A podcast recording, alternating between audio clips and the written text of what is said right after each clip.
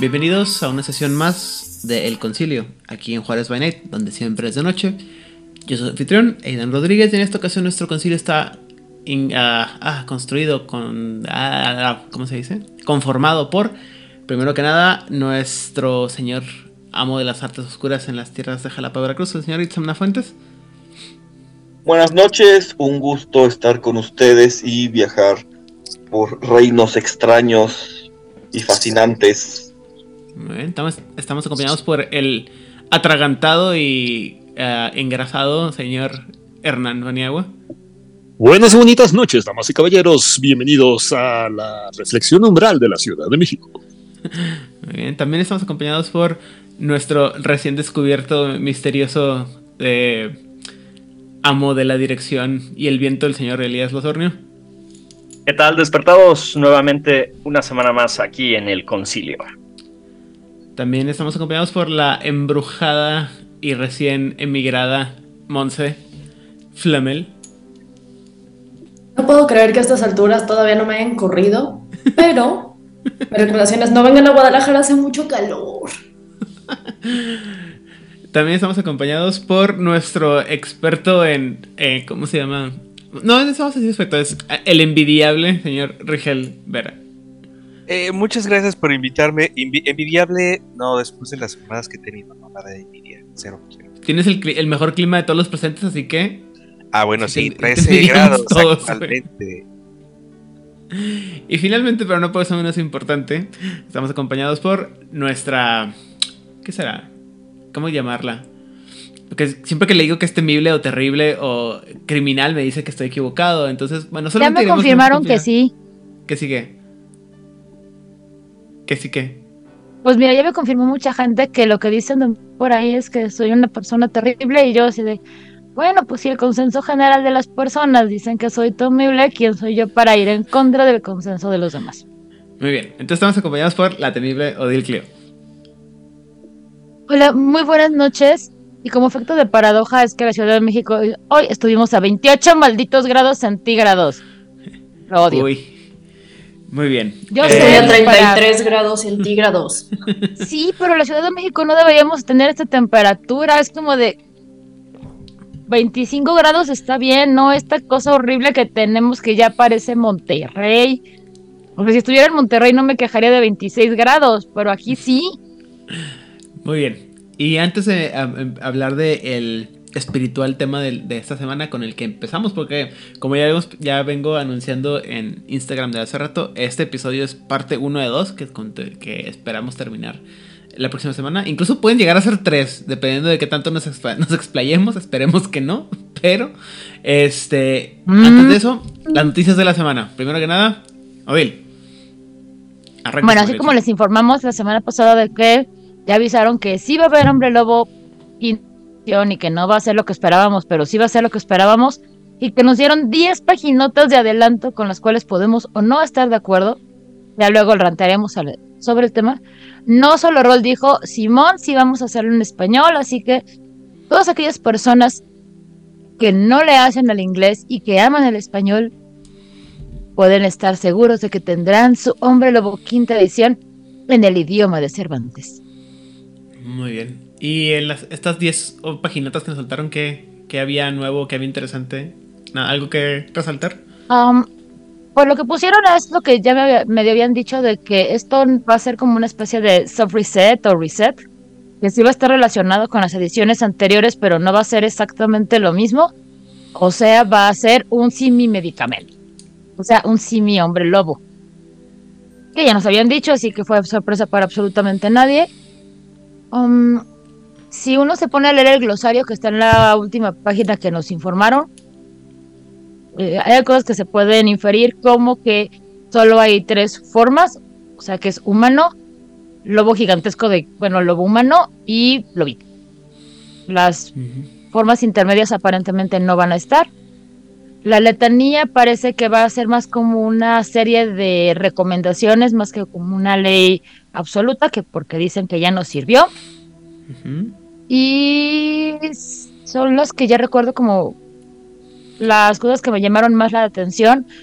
El el sabor que le dieron me gusta, sí debo decir que sí, eso sí me gustó mucho, que es regresar mucho a esa parte de la rabia y de la desesperanza de la guerra y de cómo la tratan los hombres lobo, porque parece que luego se olvida cuál es el tema principal de Hombre Lobo, que no es ser paladines de Gaia, sino pues que estamos bien atorados en un mundo espantoso y que básicamente la guerra está o perdida o perdiéndose. Y creo que es lo que más llamó mi atención. Las ilustraciones están increíbles, me gustaron mucho. Ojalá continúe así porque si sigue así, físicamente ya la hizo. Con el increíble trabajo de Wolf School. Wolf School Está Jack. increíble. O sea, y aparte, poquitas tipografías en un diseño editorial que se puede leer sin muchas complicaciones. Así que ojalá continúen con esa línea y visualmente yo estaré muy enamorada del producto final. Muy bien. Dime, Ron. ¿Cuán- ¿Cuánto van? a que, aunque dicen que nada más va a haber tres formas, va a resultar como en Werewolves de Forsaken, donde los Changing Breeds tienen también tres formas y las formas híbridas las tienes que comprar como un background o como un mérito. No lo dudo ni tantito. Pero pues, De acuerdo. a ver qué sale. o Ah, algún don. Yo lo único que vi que me llamó la atención es que ya le pusieron nombre al término este del. que no es el jarano, eh, sino el otro, el que es el. el que. necesito hacer algo, eh, nomás que no me acuerdo El que la estás palabra. como en Mucablu- un punto así. intermedio, un punto antes de llegar a, a rabia absoluta, ¿no? Estás como en tachas. Ujú.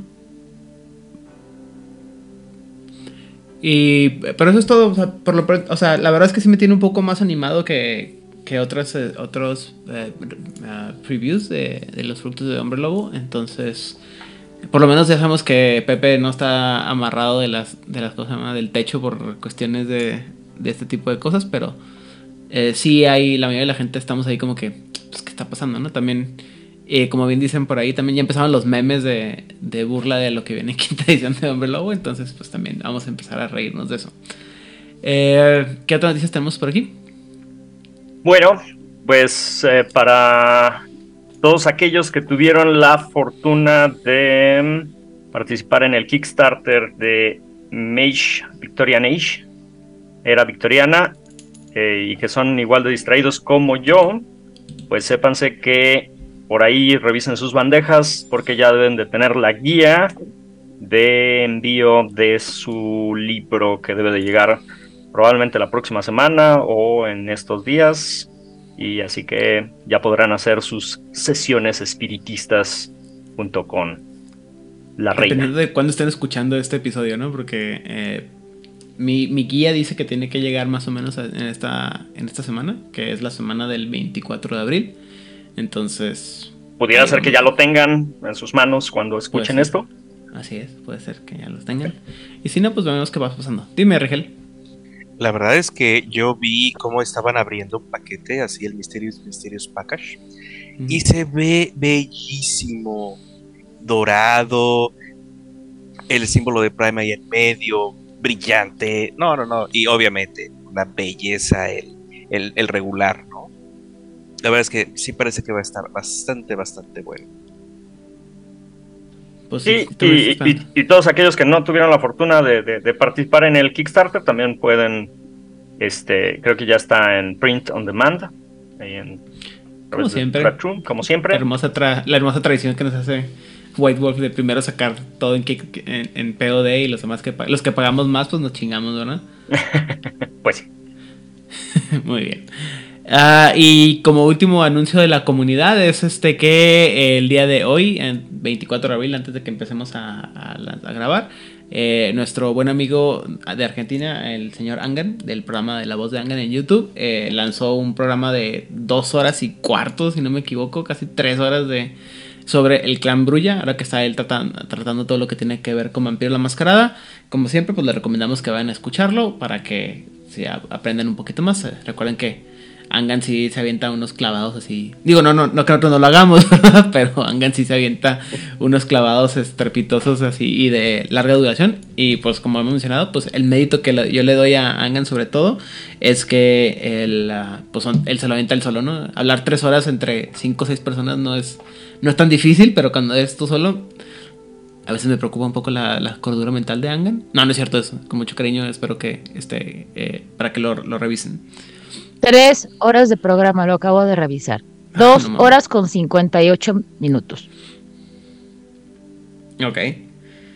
Muy bien. eh, ¿Alguna otra noticia? ¿Alguien se ha muerto? ¿Alguna IP eh, destruida? ¿Algún, otra, ¿Algún evento que quieran promocionar? ¿Algo más? ¿No? ¿A la una? ¿A las dos? ¿A las tres? Muy bien. Entonces, el día de hoy vamos a hablar de un tema que ha estado cantado y que mucha gente nos ha preguntado desde que estamos hablando de eh, Nación Garú. Porque es un tema, es de los pocos temas que Nación Garú dijimos, no, vamos a dejarlo un poquito más para atrás porque esto es así como que muy complejo, muy complicado y requiere una examinación más, este, más a fondo. Y la verdad es que se, me, olvidó ponerlos en el calendario y ya nunca lo agarramos otra vez. Pero bueno, el día de hoy vamos a estar hablando sobre uno de los aspectos más importantes hasta cierto punto, creo yo, de lo que es la cosmología de los juegos eh, de Hombre Lobo el Apocalipsis y Mago la Ascensión. Y que creo que es la forma en la que más fácil tocan todos este, est- estos juegos que tienen este como aspecto espiritual. O sea, todo lo que tiene que ver con Orfeo, digo, bueno, Orfeus, Wraith, ah, Mago, Hombre Lobo, Demonio, Changeling. Eh, yo creo que Vampiro es el único que se queda ahí medio fuera. Y eso por así, muy, muy, muy. ah, porque lo que es lo espiritual está como que en, la, en el tercer círculo de. de de Aidan de- del alcance de vampiro en la máscara. Pero los nigromantes, oiga. Por eso, por eso. Pero es- momia, ¿no? Serían los que quedan como más ajenos. No. Mm, Momia, momia no creo, rato. ¿Sí? Sí, Está bien. Y cazador no, cazador, este, voy a, voy a esperar a que me lleguen los gritos y sombrazos de Oscar de Chile para que me digan por qué los, los cazadores sí entran en, en, la, en, en la umbra, pero bueno, empecemos, empecemos por el principio, diría algún sabio. El día de hoy vamos a hablar sobre la umbra y la umbra así la definición básica es que la umbra es el reflejo espiritual del mundo terrenal en el que estamos jugando cuando jugamos en eh, el cómo se llama el juego de el mundo de tinieblas, ¿no? Pero la cosa se complica cuando empezamos con la idea de que una sola fuente de sombras puede generar muchas sombras, ¿no? Y de hecho la palabra umbra viene del latín que significa sombra. Y la neta es que conforme vas hablando de, vas conociendo sobre el juego, te vas dando cuenta, bueno, el juego, los juegos, te vas dando cuenta que hay muchas como sombras, ¿no? Entonces, ah, una cosa que comentaba alguna vez con, un amigo, con algún amigo es que diferentes juegos tocan diferentes versiones espirituales del mundo. ¿Me explico? Y yo creo bueno, supongo que estén- espero que estén de acuerdo conmigo, si no, ya esperaría la tradición, es natural. Pero la idea es, la idea que yo propongo es que la, eh, por ejemplo, los hombres lobo tocan una parte de la umbra que está relacionada con el los, los espíritus de la naturaleza y de las cosas, mientras que los magos tocan este como mundo espiritual relacionado con las ideas y con los conceptos. No. Los- ¿No? No. No. ¿Por qué no? Porque hay muchos tipos de magos, no todos se consideran magos, y tiene Ajá. los magos que se relacionan con los conceptos. Creo que los arte marcialistas tipo akashicos podrían ser.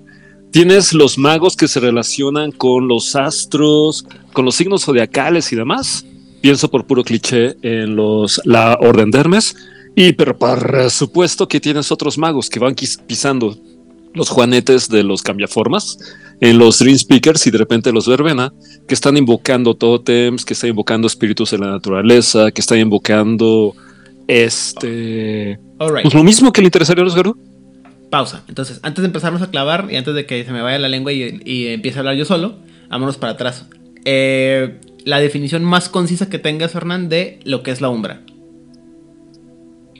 La umbra, Concisa, por favor. creo que le puedes explicar a cualquiera que es el mundo espiritual, aunque la neta es el universo espiritual. Muy bien. Monse. Um, es, pues sí, lo que dijo Hernán, o sea, es la versión del mundo en el que estás en contacto con el espíritu más que con, el, con la materia. Ok. Rigel. Realmente no hay mucho que agregarle. Es la definición del libro y es también la que se maneja tanto en Hombre Lobo como cuando viajas siendo mago. Ok. Es un reflejo de lo que hay más allá de esto. Ok, ahorita quiero llegar a esa parte porque me hace interesante. Itzamna, ¿tienes alguna opinión diferente o algo que agregar? Em, sí, como el tecnócrata designado, me niego a decir que es que tiene que ver con el espíritu y creo que tiene que ver más con la creación de la mente. ¿Cómo? Sí, o sea, eh, la umbra Ajá. viene de los espíritus. Es para mí es creación completa. Voy a decirlo en un término que todos los fans de Warhammer van a entender. Es el inmaterium. ¡Wii! ¿El qué? Producto El de la- La conciencia colectiva. Muy bien. Este. ¿Elías? Pues yo nada más agregaría eh, eh, que, que es eh, esta parte que es volátil de la creación, aparte que, que todavía no está eh, propiamente cimentada eh, y que es cambiante, mutable y, encierra todo lo que, o bueno, más bien permite que exista todo lo demás que, no creemos que exista dentro de, de, de- de- de nuestra burbuja, de, que es el, el mundo, ¿no? Ok. Antes de que hable el niño terrícola de nuevo, Odil. Pues es lo que está más allá de este plano material. Si lo quieres ver espiritual o mental o whatever, es lo que no podemos percibir los simples mortales. Ya. Ok. Niño terrícola, adelante. Y sin embargo, lo que acaba de decir Itzalma es bastante importante porque la umbra es tan compleja. Quienes, quienes están familiarizadas o familiarizados con los mitos nórdicos pueden entender la umbra como el hidrasil en su máxima expresión, como el árbol de los mundos que tanto defiende Thor y sus amiguitos. Y en esta complejidad del hidrasil puedes encontrar muchos planos de existencia. La mayoría, diría yo, porque Team Dream Speakers, la mayoría son espirituales, pero lo cierto es que hay muchos mundos, muchas dimensiones y muchas vibraciones, diría los tecnócratas, que corresponden a la mente. Entonces tienes un profundo y tremendamente vasto, casi infinito, mundo o mundos astrales que son plenamente mente y donde lo más aconsejable es que si vas para allá lo hagas en forma astral, que dejes tu cuerpo a buen recaudo y hagas el viaje que con, con niños santos y lo que ocupes para irte para allá. Los viajes astrales también te sirven para incursionar en el mundo de los espíritus, porque te conviertes en un espíritu más, para bien o para mal, pero también están quienes viajan de lado, copiándoles el modelito a los shapeshifters, como los Garú y demás, y ahí te llevas tu cuerpo que lo conviertes en materia efímera, en materia espiritual, para recorrer los mundos espirituales, y con tu cuerpo de por medio, ahí sí, no puedes entrar a los reinos astrales mentales de los que hablaba Itzalma. Ok. Um, uh, una cosa que a mí siempre me causó un poquito de ruido cuando leía sobre Mago, sobre Mago específicamente, porque Nombre Lobo no lo manejan tanto, porque es diferente, obviamente, eh, es esta idea de que en algún. eh, la umbra está como en. Como en capas, ¿no? O sea, están unas capas que son cercanas, unas capas que son más lejanas, y unas capas que están allá, allá, allá, lejísimos, lejísimos, lejísimos. Y eh, sobre todo cuando estás hablando de los ingenieros del vacío, te dan esta idea como que llega un punto de que cuando te alejas de la realidad física de la Tierra, el, el- la, la celosía o la, barrera entre el mundo espiritual o dimensional, las dimensiones eh, exteriores o externas a la, realidad que tenemos, se hace un poquito más débil, entonces como que cruzas entre una y otra. Pero sobre todo la parte que más me gustó, eh, que más me, llama la atención es la parte que men- mencionaba ahorita eh, Itzamna, que es esto como la idea de- del constructo, ¿no? Porque una cosa que te manejan es que como que si le vas bus si vas caminando en el mundo espiritual, en, en la, en la umbra, y vas yendo hacia algunos, algunas eh, direcciones cardinales o direcciones como mentales, llegas a estos reinos de los que vamos a hablar más adelante que existen y que pueden tener una definición o no, o incluso puedes llegar a encontrar unos nuevos que son totalmente producto de tu propia imaginación. Eh, así lo entendí yo, puedo estar muy equivocado, pero esto me gustaba mucho porque me recuerda a una de las series eh, de libros que más me gustan de toda la vida, que se llaman Las Crónicas de Amber o de Amber de Roger Zelazny. Si no los han leído, les invito a que pongan pausa en este momento el programa, se aventen los nueve libros de los primeros nueve libros de las sesiones y luego regresen. Pero se los explico rápidamente, ¿no? Eh, la idea es que existe una, una tierra primigenia que se llama Amber o Amber y existen los príncipes o los reyes de este, este, pueblo. Y ellos pueden irse alejando de la, de, eh, del centro y conforme van caminando y van imaginando, eh, van alterando la realidad a su, a su, ¿cómo se llama? A su gusto y conveniencia. Lo cual eh, les permite hacer cosas que no se pueden hacer originalmente en la, en la tierra principal. Y la, nuestra Tierra es solamente un reflejo de que uno de ellos alguna vez, de una manera u otra, eh, imaginó. Y pues es un cotorreo así grandísimo en el que eh, Amber o Ambar está en el, en el centro, que es el donde está todo el orden. Y del otro lado están lo que se llaman las cortes del caos, donde todo es caótico e inimaginable, ¿no?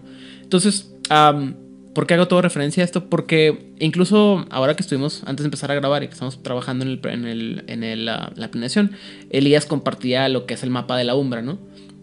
Y el mapa de la Umbra que, que manejaba Elías es, y que está muy bonito, la verdad, es como que muy céntrico, tienes a la Tierra en, el centro y luego tienes así como que capitas, ¿no? De que, uh, ahorita no recuerdo cuáles están más cercanas, pero pues para arriba están así como que concept, unos, hay unos conceptos como intelectuales y luego otros para abajo, para arriba, perdón, y para abajo hay otros como más eh, banales y luego hacia los lados están unos más como, no, no dice espirituales, pero también como constructos mentales. El punto al que voy es que Oye, se parecen, mándeme. Tienes la alta umbra y la baja umbra. La alta es muy astral, la baja es muy underground. Inframundial. Y como comentaban ahorita, pues dependiendo de para dónde le vayas y dónde quieras ir, puedes entrar o no a diferentes partes de esta umbra, ¿no? Dime, Itzamna. Eh, bueno, retomando la cuestión del mapa, ahorita Hernán dijo algo que hizo que el hámster en mi cabeza empezara a correr. Yo siempre he pensado que Mago y Great se encuentran en los dos polos opuestos. Mago es un juego extremadamente racional y filosófico, lo digo, es un juego de epistemología. Y Gruid es un juego altamente emocional, es un juego sobre estética, ¿no? Entonces, si lo tomamos, si tomamos este esquema, ¿no? De la alta umbra como el astral y el mundo de los conceptos, y lo que, como ya veremos posteriormente, la, la baja umbra, tenemos la tierra de las sombras y todo esto, en realidad lo que estamos viendo es quizás el espectro, una forma de ver el espectro cognitivo, ¿no? Hasta arriba tenemos el mundo platónico, el mundo de las ideas, el mundo eh, extremadamente racional, y hasta abajo lo que tenemos es en realidad ese mundo muy visceral, muy emocional, ya ligado completamente a, a, las pasiones. Derrida podría decir que no necesariamente el de arriba es arriba y el de abajo tiene que ir abajo. No, por supuesto, esa es una forma de visualizarlo. Yo soy de la idea de que en realidad todo está junto y de hecho creo que el manual dice, todo está en el mismo lugar, solamente que así lo podemos visualizar. Siendo muy New Age es cuestión de, la vibra que traigas ¿no? en, tu, en tu cabeza y lo que te va a llevar a acercarte a, diferentes de estos eh, realidades. Sí. Muy bien, eh, dime Regel. Es que justamente hay secciones en los libros de cada uno de sus juegos en donde se, se habla de la vibración o del sentido de atracción o de la relación empática que puede tener, por ejemplo, un vampiro con respecto a las Shadowlands. ¿Por qué? Porque son criaturas que tienen, tienen un contacto directo con, estas, con esta área. Tenemos a los eh, hombres lobo que tienen un contacto directo prácticamente a las tierras míticas de la Umbra Media. Son muy raros los que tienen una, una, relación con la alta umbra o la baja umbra los hombres lobo, definitivamente, los fera en general. Y tenemos a los magos que, sean tecnócratas, sean lo que sean, siempre tienen relación con el mundo abstracto, en la alta umbra. Ok, muy bien. Pero bueno, eh, en el afán de no meternos en... eh, eso sí tengo que advertirles a la gente que nos está escuchando. Como solemos de ser, y solemos decir, este episodio es para que pues abran apetito y vayan y le busquen un poquito más a los, a los temas, ¿no? No nos vamos a, a clavar mucho porque si no, duraríamos aquí hasta el amanecer. Y yo sé que mucha gente le, no le gusta que Eh. interrumpa ni a Hernán, ni a Isabel, ni a Rigel, ni a nadie, pero desafortunadamente tenemos vidas responsables de adulto en las que Ah. tenemos que cu- hacer otras cosas, por lo cual eh, vamos a hablar generalmente, eh, en este episodio vamos a hablar sobre, en introducción, la umbra cercana y la umbra media, y luego el próximo episodio hablamos ya de las cosas más, eh, eh, ¿cómo se dice? Espeluznantes que vienen, que vienen en el... Que vienen en, el- en la umbra. Eh, entonces, pa- pa- pa- para, empezar, vamos a empezar a hablar de la Tierra y cómo se refleja, eh, qué relación tiene esto con la umbra. Y para eso, Elías, suéltese. Muy bien. Bueno, el mundo material, también conocido como Gaia por los hombres lobo, la tierra de las pieles por los fantasmas, los raids, el mundo mundano por los changelings, o ese pedazo de tierra por el que nos peleamos, como lo conocen los vampiros. Ok. Eh, es eh, el centro, porque digo, finalmente los humanos somos egocentristas y bueno, el centro de, de- del- de la creación de- de- del todo, de la teluria, que es, toda la realidad, eh, es conocida como la teluria por los magos. Eh, eh, el centro, el núcleo cimentado de, todo esto es, es la Tierra que es el, este mundo material, este plano material, en donde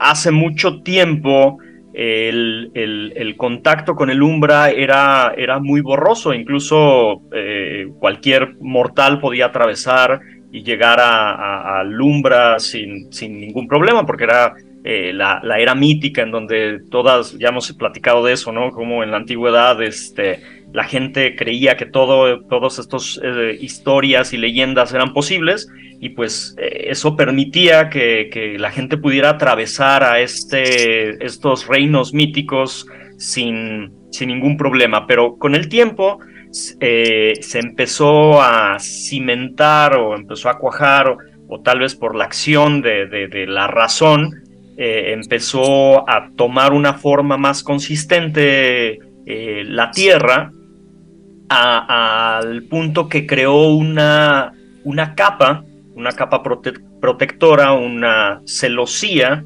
eh, que es, es una especie de velo que, que- que separa este mundo espiritual de, de lo que nosotros entendemos como la realidad del mundo mundano, ¿no? Y eh, este, este, este, y bueno, y ahora es cada vez más difícil el acceder a ese reino espiritual o a estos mundos eh, que, bueno, son, son tan diversos desde, desde la Tierra.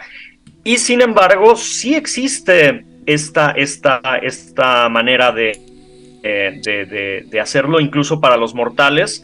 eh, cuando entran en ciertos estados de meditación o en cierto- ciertos estados de creatividad, de éxtasis o, ya no digamos de, sueño, pueden atravesar ligeramente, eh, eh, bueno, más bien pueden acercarse a, este, a esta celosía para tener un atisbo pequeño de, de- de- esta, este mundo espiritual eh, o estos reinos de, o estas dimensiones diferentes y, y a eso se le conoce, a ese, efecto se le conoce como la periferia, que, se encuentra la, la- el- y, y eso lo puede eh, experimentar cualquier eh, ser dentro de la, de la realidad, el, el- el- el tener ese atisbo, ¿no? O sea, nos, nos pegamos a la celosía tanto que alcanzamos a vislumbrar uno de esos, esos, esos reinos, Oye, Elías, ¿sí? entonces la periferia es en realidad un estado de sentidos alterados. podríamos llamar, decirlo de, de- de esa manera, es un estado de, sentidos alterados que le permite a la persona el, el- el quitarse ese velo o, o- o ver por abajo de la cortinita y alcanzar a ver que hay todo un, un- un universo más allá. Y eh, la celosía es eh, también la, experimentan este, los fantasmas, eh, viceversa, que bueno, ellos vienen del reino de las sombras y, este, ellos la conocen como el manto. el grupo Orpheus la, conoce como la, este, la pared de tormentas y en, en el la zona de Asia la conocen como la muralla y es esta barrera que, mm, se tiene que atravesar para poder llegar al reino espiritual, alumbra y es, es lo que protege también, evita que las cosas del reino espiritual entren a nuestro mundo. Sin embargo, eh, hay ciertos lugares en donde esta celosía es más fuerte, más, más consistente, o viceversa, puede ser muchísimo más delgada. Eh, por ejemplo, ciertas fechas eh, o ciertos lugares, por ejemplo, Halloween en un cementerio, hace que, que, que, esta celosía sea un poco más ligera y el manto sea más fácil de, atravesar eh, en ambos sentidos. y, podría ser que un mortal pudiera eh, ir hacia, hacia el mundo de la Tierra de las Sombras o los fantasmas atravesar. Hernán, ¿quieres comentar? Gracias. Sí, maestro. Eh, que aquí en la Ciudad de México hay fama para ciertos lugares que justamente hacen eso, que en ciertas épocas se abren agujeros. Hablan del Cerro de la Estrella, eh, de una cueva que hay hasta allá arriba. Hablan de la puerta al inframundo que está en Chapultepec, cerca del agüehuete del sargento. Y así, en la Ciudad de México al menos tenemos un montón de mitos que hablan de bujeros para atravesar la celosía y llegar al mundo de los espíritus. Así es. Y, tal vez también, por ejemplo, estos avistamientos de, extraterrestres, esas luces extrañas en el, en el cielo, esos, esos tipos de fenómenos inexplicables de, visiones, en realidad son, son tal vez esos, esos eh, lugares en donde la celosía es tan ligera que eh, permite, eh, pues sí, atravesar a a estos eh, espíritus o estos seres de otras dimensiones o estos extraterrestres, como podría pensar tal vez la tecnocracia, eh, que, lleguen a nuestro mundo. Y eh, como lo dice Hernán, también hay, hay otras maneras de acceder a ciertos reinos desde, desde la Tierra eh, que no es propiamente el, atravesar la celosía. Eh, por ejemplo, hay cavernas que nos pueden llevar hacia zonas muy profundas en la Tierra y tal vez descubrir que nos encontramos en la Tierra hueca, por ejemplo. Y, eso lo puede hacer incluso una persona común, una persona común y corriente sin ningún poder, este, simplemente al caminar encontrarse en, estas eh, tierras extrañas y este y perderse tal vez ahí en los reinos en los reinos espirituales. Y bueno y también algo que creo que todos hemos experimentado al, al dormir este viajamos a uno de los reinos del Umbra que, del que hablaremos este, más adelante, eh, más adelante que es el, el Maya o el reino de los sueños, en donde, bueno, pues es, otra forma de acceder.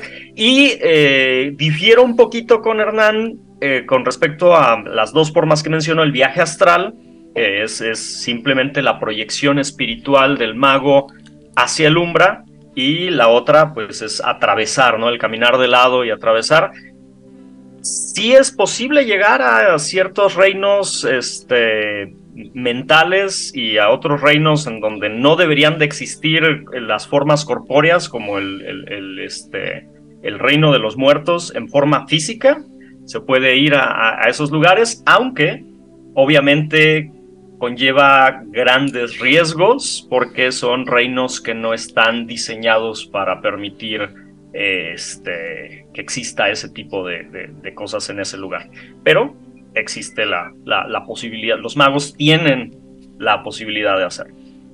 la cosa es de que, de que se puede, se puede. De que quieras hacerlo, es otra cosa muy diferente. O de que te convenga hacerlo Porque- es muy diferente. Pero bueno, digo, se puede. Amiguitos, no lo hagan en casa. Nunca falta el idiota, digo, el, el- el valiente. Muy bien, entonces, eh, de la Tierra eh, se separa lo que es la umbra, ¿no? O, o sale todo lo que es la umbra. Eh, usando las, las palabras del el, el, el ogro más sabio del mundo, es como una cebolla, tenemos capas, ¿no? Y en el mero centro está la, está la Tierra. Y luego la, la capa más cercana al centro vendría siendo lo que llamamos la umbra cercana. Eh, la umbra cercana está compuesta en realidad de, tre- de dos bueno, tres partes, eh, que son, no, espera, tres partes. Ah, sí, tres umbras este, pequeñas. Bueno, la penumbra, el- los, los, los saltos astrales y la, el- la guanteleta, ¿no? Entonces, primero que nada vamos a hablar sobre lo que es el guantelete, el velo, la celosía, lo que sea, y cómo se relaciona con uno de los eventos más importantes que le pasó a todos los magos y que vino a, a hacerle la vida imposible a los magos. Y para eso, Odil.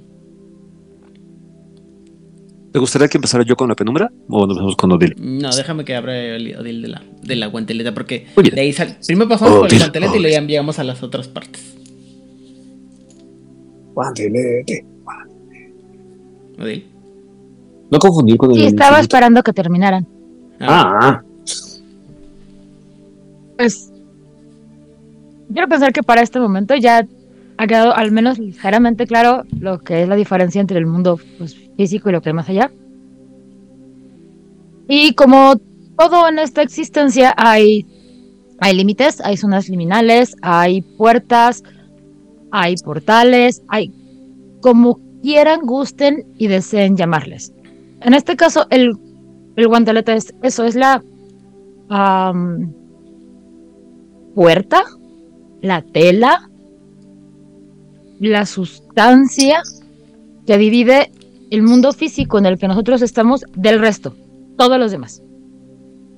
Esta, esta pared puede ser tan fuerte o tan débil como un montón de situaciones se vayan presentando, empezando la época en la que se esté viviendo. Como ahora vivimos en una época mucho más física, gracias, entre otras muchas cosas, a la orden de la razón, para bien y para mal. De nada. Porque es importante que es, por un lado, está muy fortificada, que sí ayuda a los simples mortales a que no sean consumidos, destruidos, corruptos y todo lo que ustedes quieran por las entidades que viven del otro lado. Eso es Jay para los humanos durmientes y por eso la tecnocracia se ha dedicado a fortificarla y hacerla más fuerte.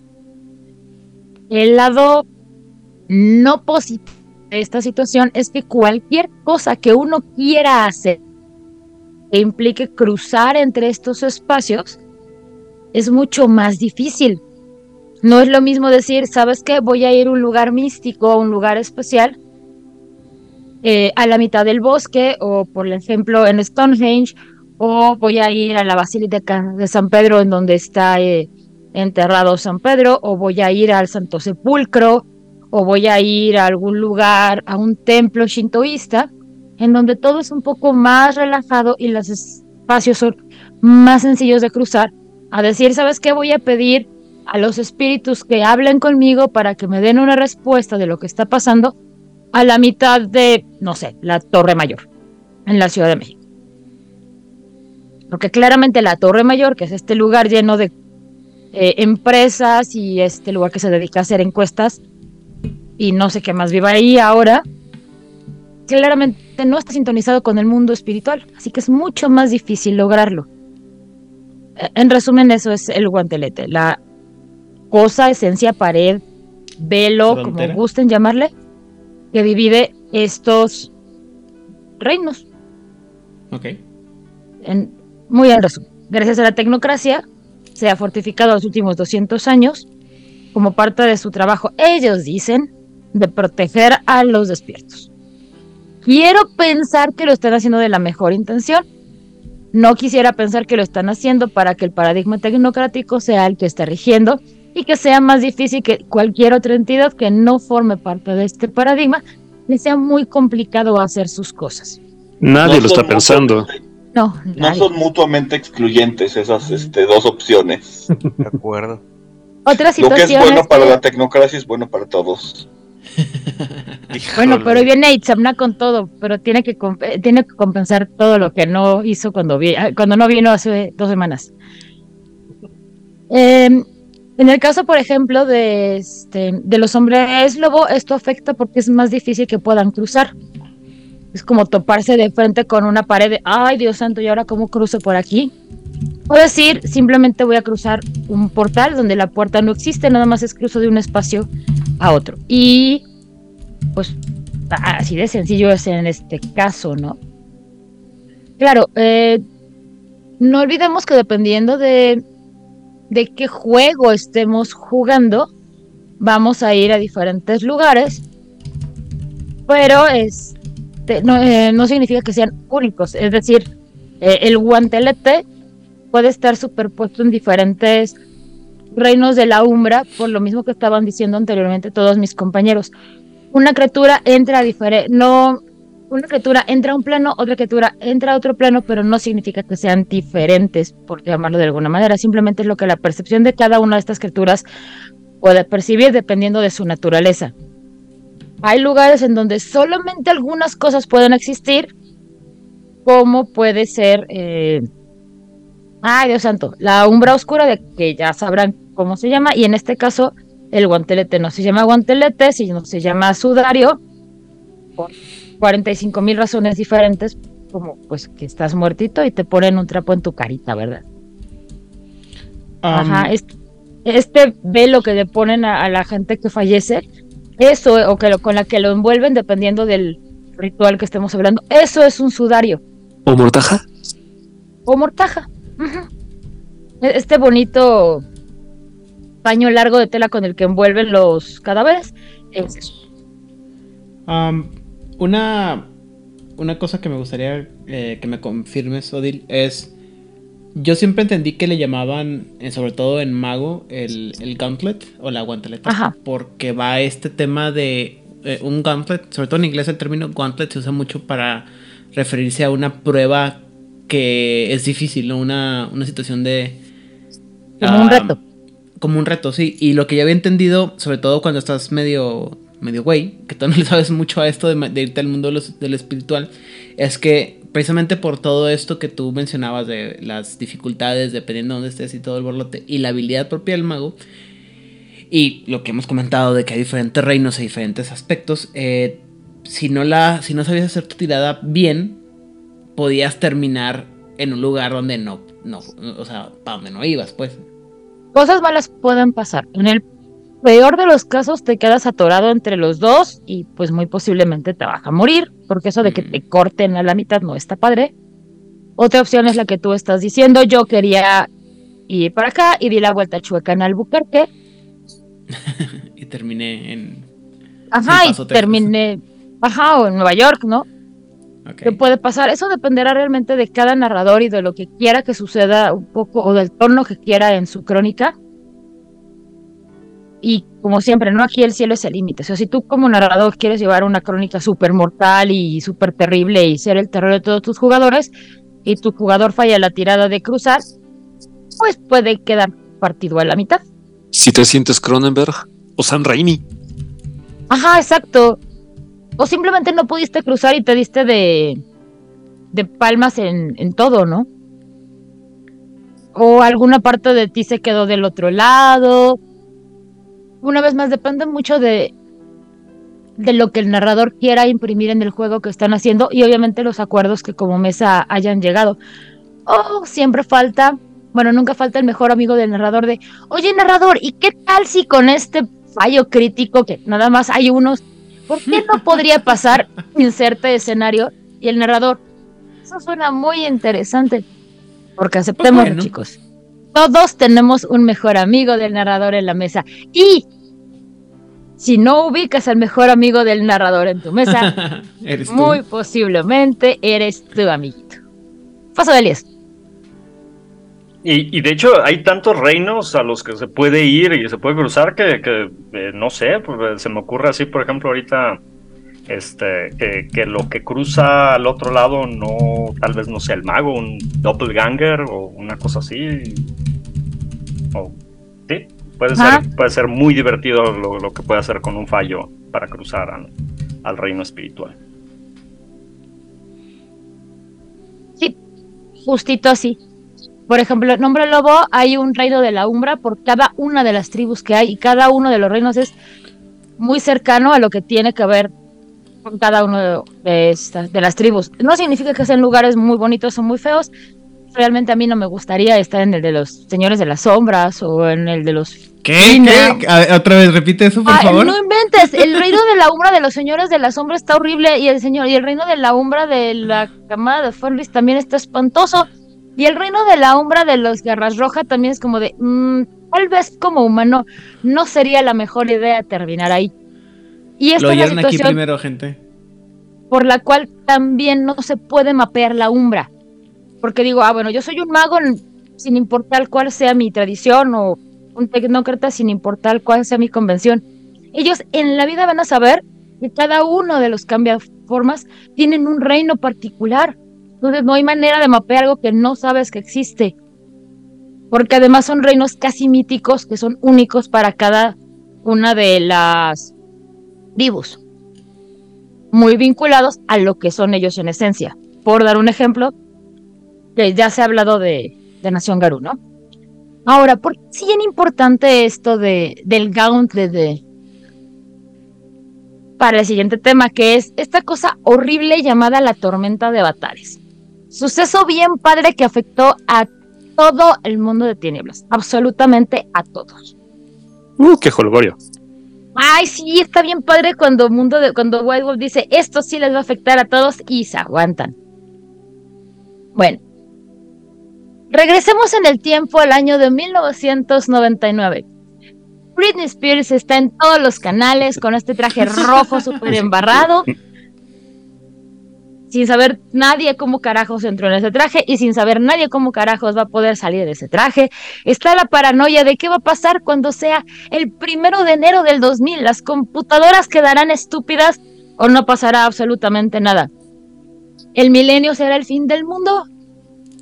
Para todas aquellas personas que tienen menos de 25 años, esto no tiene absolutamente nada de sentido. Para todas las demás personas, fue una época muy interesante para estar vivos porque realmente no sabíamos un carajo de lo que potencialmente iba a pasar, solamente esperábamos que no hubiera habido, que no fuera a haber un apocalipsis. Y Wild Wolf dijo, ¿por qué no vamos a acabar con el mundo? Nos lo vinieron cantando desde el principio del primer libro de Vampiro, primera edición, desde ahí nos lo fueron cantando. Y en el 99 hicieron un evento llamado La Semana de las Pesadillas. Que hasta donde me da la memoria, sí hablamos de eso en el círculo interno, Claro, obviamente enfocado en lo que le pasó a los pobres vampiros. ¿Qué pasó aquí? Pues básicamente un vampiro viejo, viejo, viejo, viejo, viejo, viejo, viejo como la creación. Dijo, tengo hambre, son las 3 de la mañana, me voy a levantar y voy a ir por un monchis a la cocina. Creo que a todo mundo nos ha pasado, que nos da hambre, nos da sed, nos ganas de, de ir al baño, como que te despiertas, pero no estás despierto. Y pues los vampiros de este lado del mundo dijeron, ah, no, eso no va a pasar porque yo sé cómo son ustedes. Se corrió el chismecito como si fuera esto ventaneando de Pati Chapoy. Y todas las criaturas que pudieron ir para lo que entendemos por India, si no me falla el, Ujú. este, el país, pues mandaron a sus mejores representantes. Los cambiaformas mandaron a sus rangos 5, 6, algunos 7 por ahí perdidos.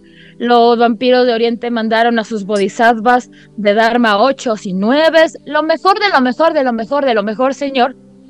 Y pues a este vampiro pues no le estaba pasando absolutamente nada porque Plotario. Hicieron rituales para oscurecer el sol, hicieron no sé qué, que si llamaron al vecino, le aventaron todo lo que pudieron aventarle hasta que la tecnocracia dijo, estoy hasta la madre. Las Y primero dijeron, bueno, vamos a aventarle un montón de luz solar, porque pues es un vampiro, claramente con luz solar se va a ir al diablo. Los vampiros de Oriente dijeron, oigan, no, porque estamos aquí nosotros peleando, también nos deshacemos con la luz solar. Y como que lo evitaron. Y un tecnócrata del cual creo que más adelante hablaremos, pues decidió que, luego es tarde, Yo lo. y es, yo tenía una misión en este lugar y era acabar con esa chingadera que está ahí. Y no voy a perder mis rangos nada más por estar siguiendo órdenes. Porque claramente es más importante salvaguardar la realidad de estas criaturas terribles que cualquier tipo de orden este pudiera ser haberme dado. Y pues básicamente apretó el gran botón rojo de una de las cosas más maravillosas que ha creado la tecnocracia, que es una Aquila Makenae, que es una fregadera impresionante, de la cual ya hablaremos más adelante. ¿Qué fue lo que hizo esta maquinotototota? Pues le lanzó todo el arsenal nuclear que le pudo lanzar. El problema es que no solamente afectó el plano físico, sino todos los. Porque pues esas cosas pasan cuando empiezas a jugar con energías que sí conoces y que hacen cosas muy locas, como pues las reacciones atómicas. Si no saben lo que es una reacción atómica, pueden buscar en YouTube. Hay muchísimos documentales sobre eso. Te lo explican con manzanas, veras, con colores. Hay muchas imágenes de las explosiones nucleares, por si no. ¡Bum! ¡Bum! Sí, hongos Opa. nucleares para todos. Y obviamente, pues en el paso, ok, sí se llevaron al diablo el vampiro gigantesco. O eso dicen, que pasó, la tecnocracia lo va a sostener hasta el último día que ellos existan. Hay vampiros que van a decir, ay, no creo. Los hijos de este vampiro hicieron puff, porque pues les afectó a todos los niveles. Y aquí es en donde se pone verdaderamente horrible porque despepitó todo lo que podía despepitar. Una de las cosas que hizo fue que hizo un daño terrible en el reino donde están los fantasmas.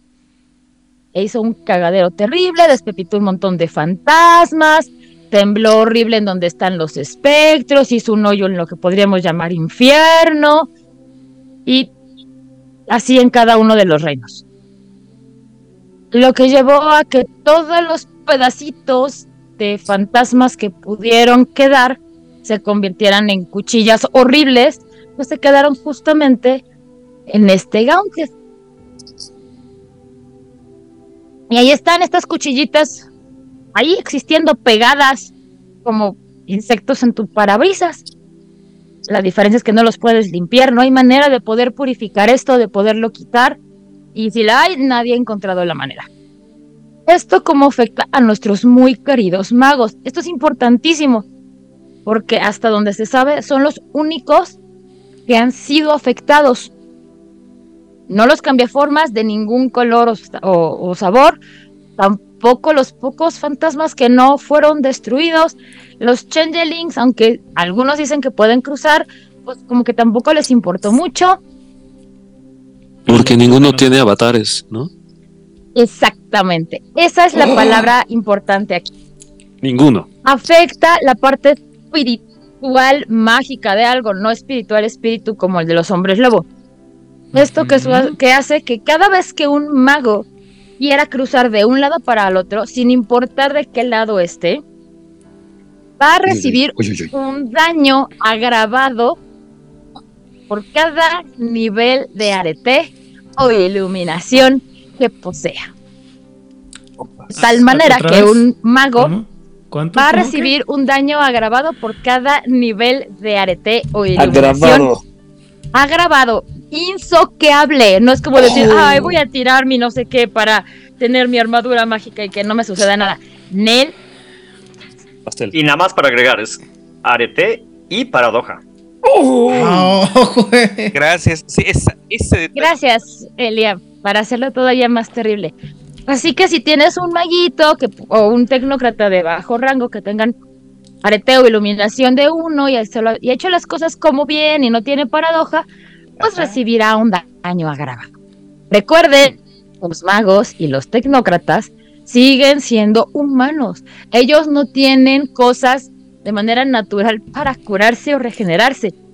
Tendrán una esfera, tendrán un hospital súper tecnológico, pero no tienen manera natural de curarse. Son como nosotros, estamos aquí, si nos rompemos un brazo, pues tendrán que tener tiempo de recuperación. Y ojalá que hayas tomado mucha leche, porque pues si no, ya fregas. esto hace, o esto hizo, que un montón de magos y tecnócratas de alto nivel, o muy iluminados, se quedaron atorados en donde estuvieran. Porque claramente si tienes, recordemos que el mundo de tinieblas tienes siete niveles de salud, siete nada más. Y son agravados. Los agravados no le dan la vuelta al, a la ruleta del daño. Si fueran bashings, pues le puedes dar la vuelta tres veces. Si fueran letales, le puedes dar la vuelta dos veces. En agravado solo tienes una oportunidad, mi rey. Siete niveles de salud. ¿Qué pasa si eres una chimago que tiene RT de 6? Y se te ocurre que Chan, tenías dos chan, puntos de paradoja. No, pues.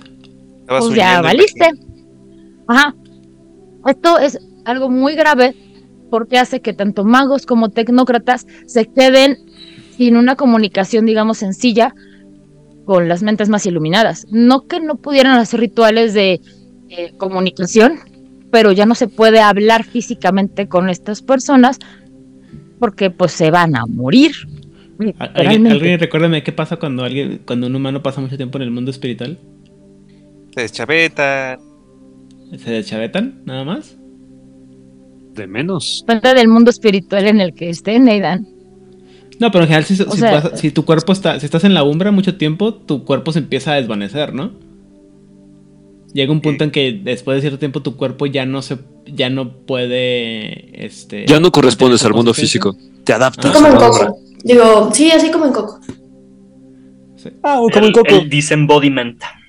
Sí, es el- la descorporación, ¿no? Que también era un problema que tenían nuestros buenos amigos los capadocias, ¿no?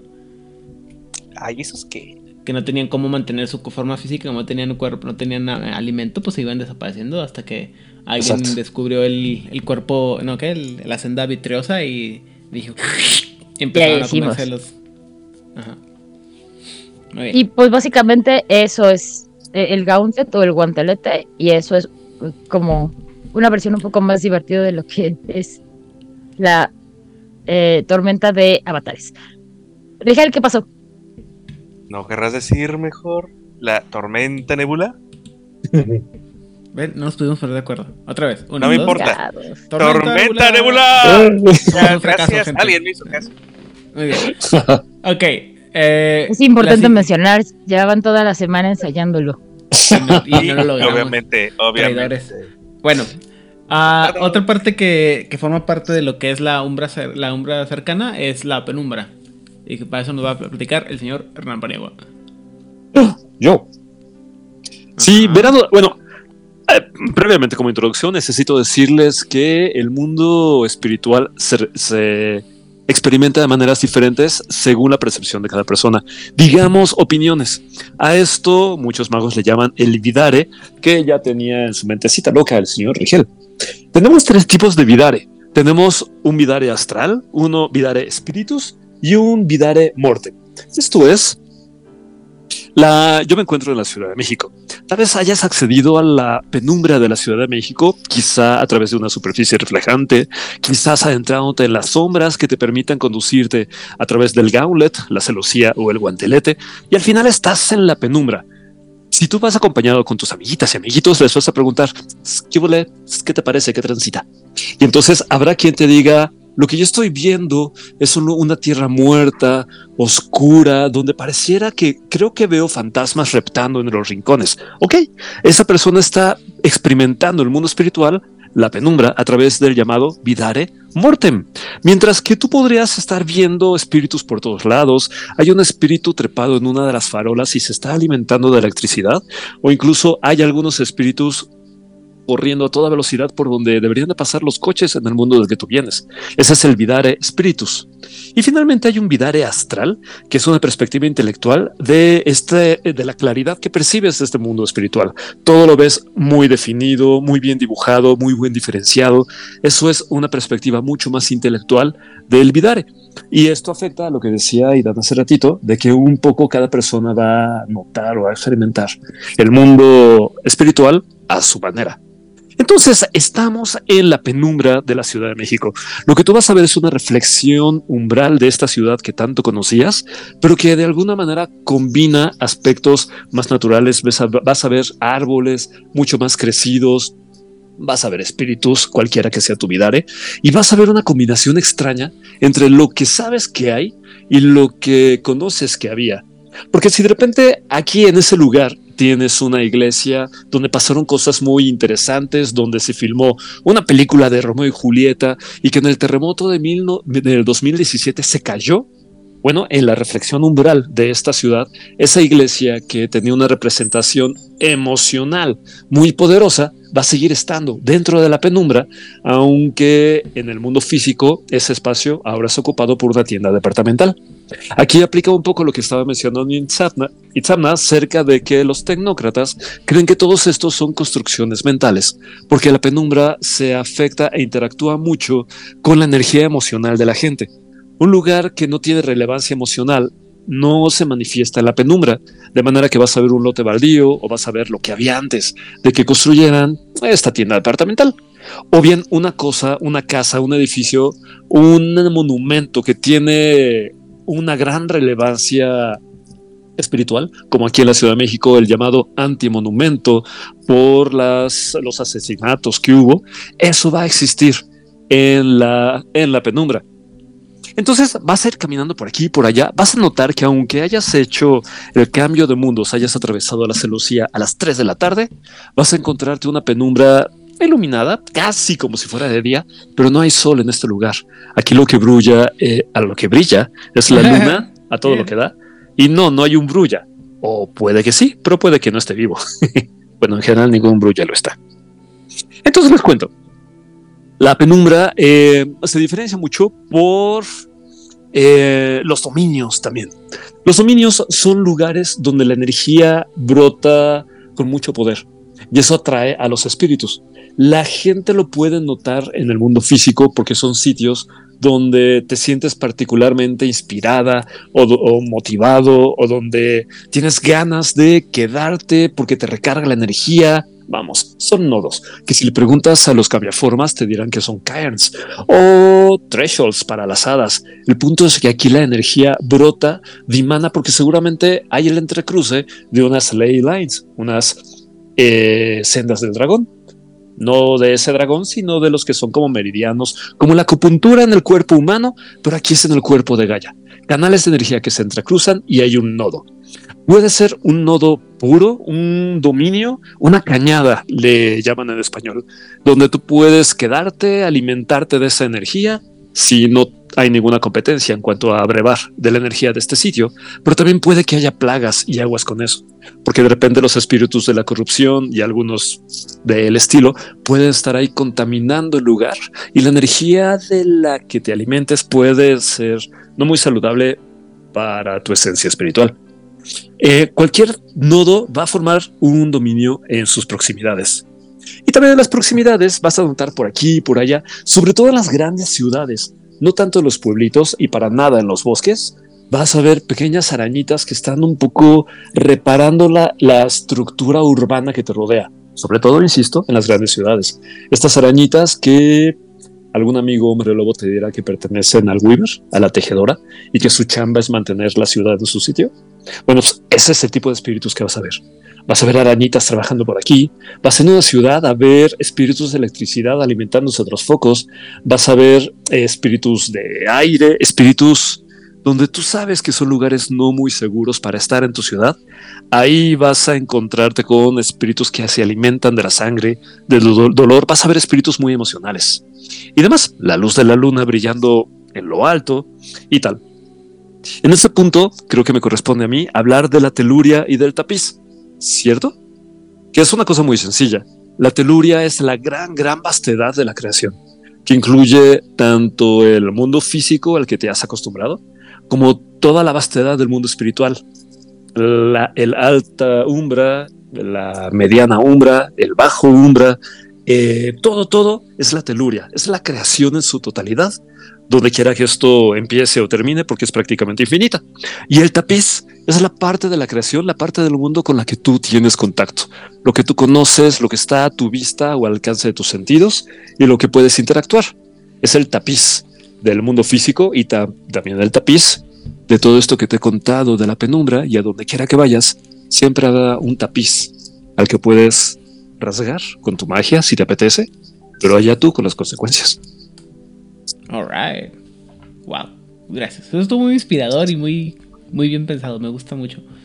Siento que lo, entendí más. Ah, otra parte que nos toca de la umbra cercana es las. ah, los espacios astrales o las áreas as- eh, astrales. Y para eso vamos a hablar con alguien que le encanta estar pensando en estas cosas raras y pensamientos extraños y demás. Itzamna. La, la umbra astral fue de esas cosas que cuando yo leí, y de hecho creo que no lo leí primero en Mago, creo que me lo encontré primero en Hombre Lobo, que cuando yo leí sobre esto dije, este es eh, el universo de ficción en donde pertenezco.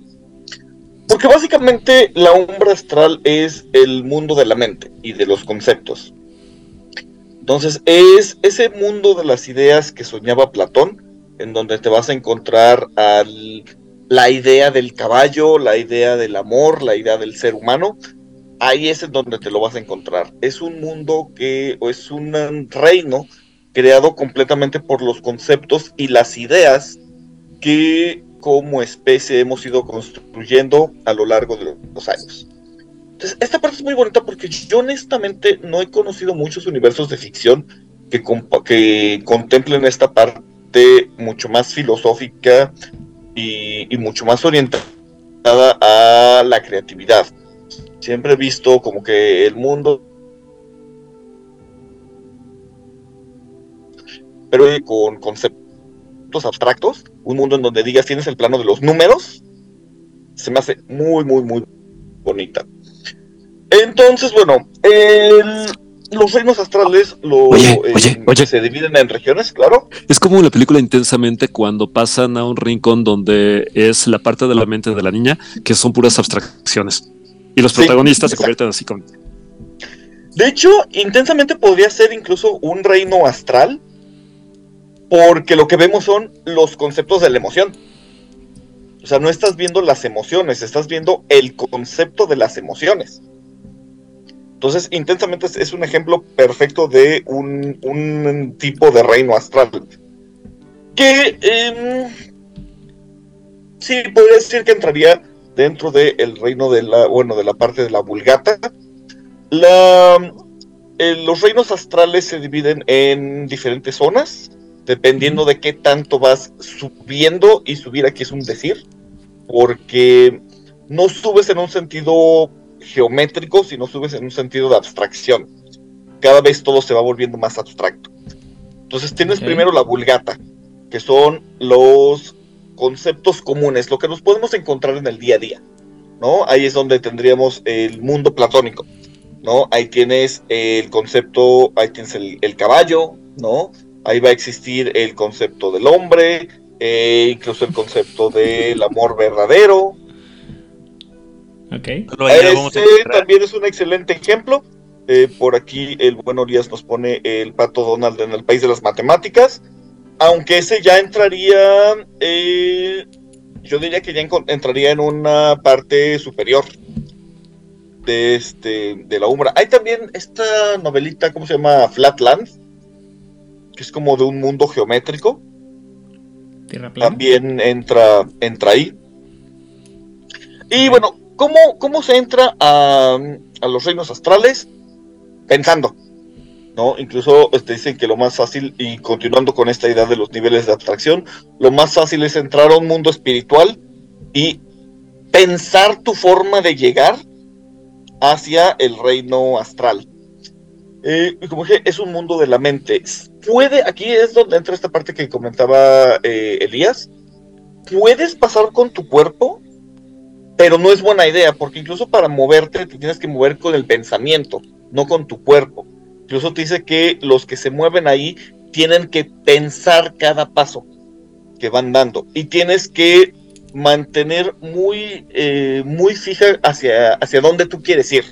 Tienes que tener todo el tiempo en tu pensamiento hacia dónde te quieres dirigir, porque si no es muy fácil perderse y tampoco te quieres perder en el espacio este, astral. Entonces tenemos la vulgata, que es como la parte más sencilla, ahí es donde es relativamente fácil llegar, ¿no? Tenemos los más allá, porque sí, sí existen los dioses, sí existen los paraísos, sí existen los infiernos. Si me preguntan a mí, existen porque el humano cree en ellos. Y todas estas figuras mito- mitológicas que existen se encuentran en el espacio astral. Cada una con su respectivo eh, reino, que van a ser las cortes. Hay una forma, y y que además no va a existir uno solo, van a existir muchas versiones.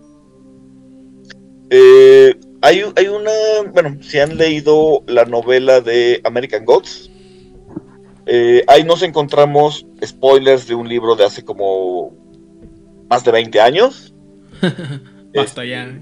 El señor miércoles resulta ser Odín, pero es la interpretación de Odín como el señor de la, como el dios de la guerra. Y una serie de hace como ocho años, me parece. Ajá, esa pueden no verla. O sea, se- eh, omítanla. Qué, qué feo, eh. Pero la estuvo chida. No, la no primera no- nada más y la segunda tiene momentos. Aunque en la serie hay, hay algo que también voy a mencionar. En el libro, al final, muere el Odín eh, que llegó a Estados Unidos y el personaje se- encuentra en Noruega con eh, la versión eh, escandinava, ¿no? En donde no es el Ah. Odín de la guerra, sino es el Odín de la sabiduría.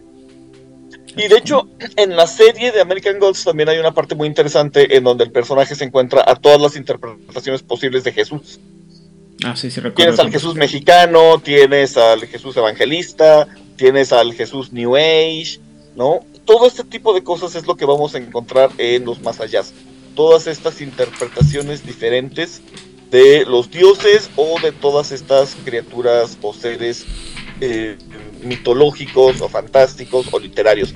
Si alguien quiere saber dónde se encuentra Cthulhu en el mundo del mundo de tinieblas, o no, yo sí me gustaría, lo podrían encontrar perfectamente bien en los planos astrales. Ok.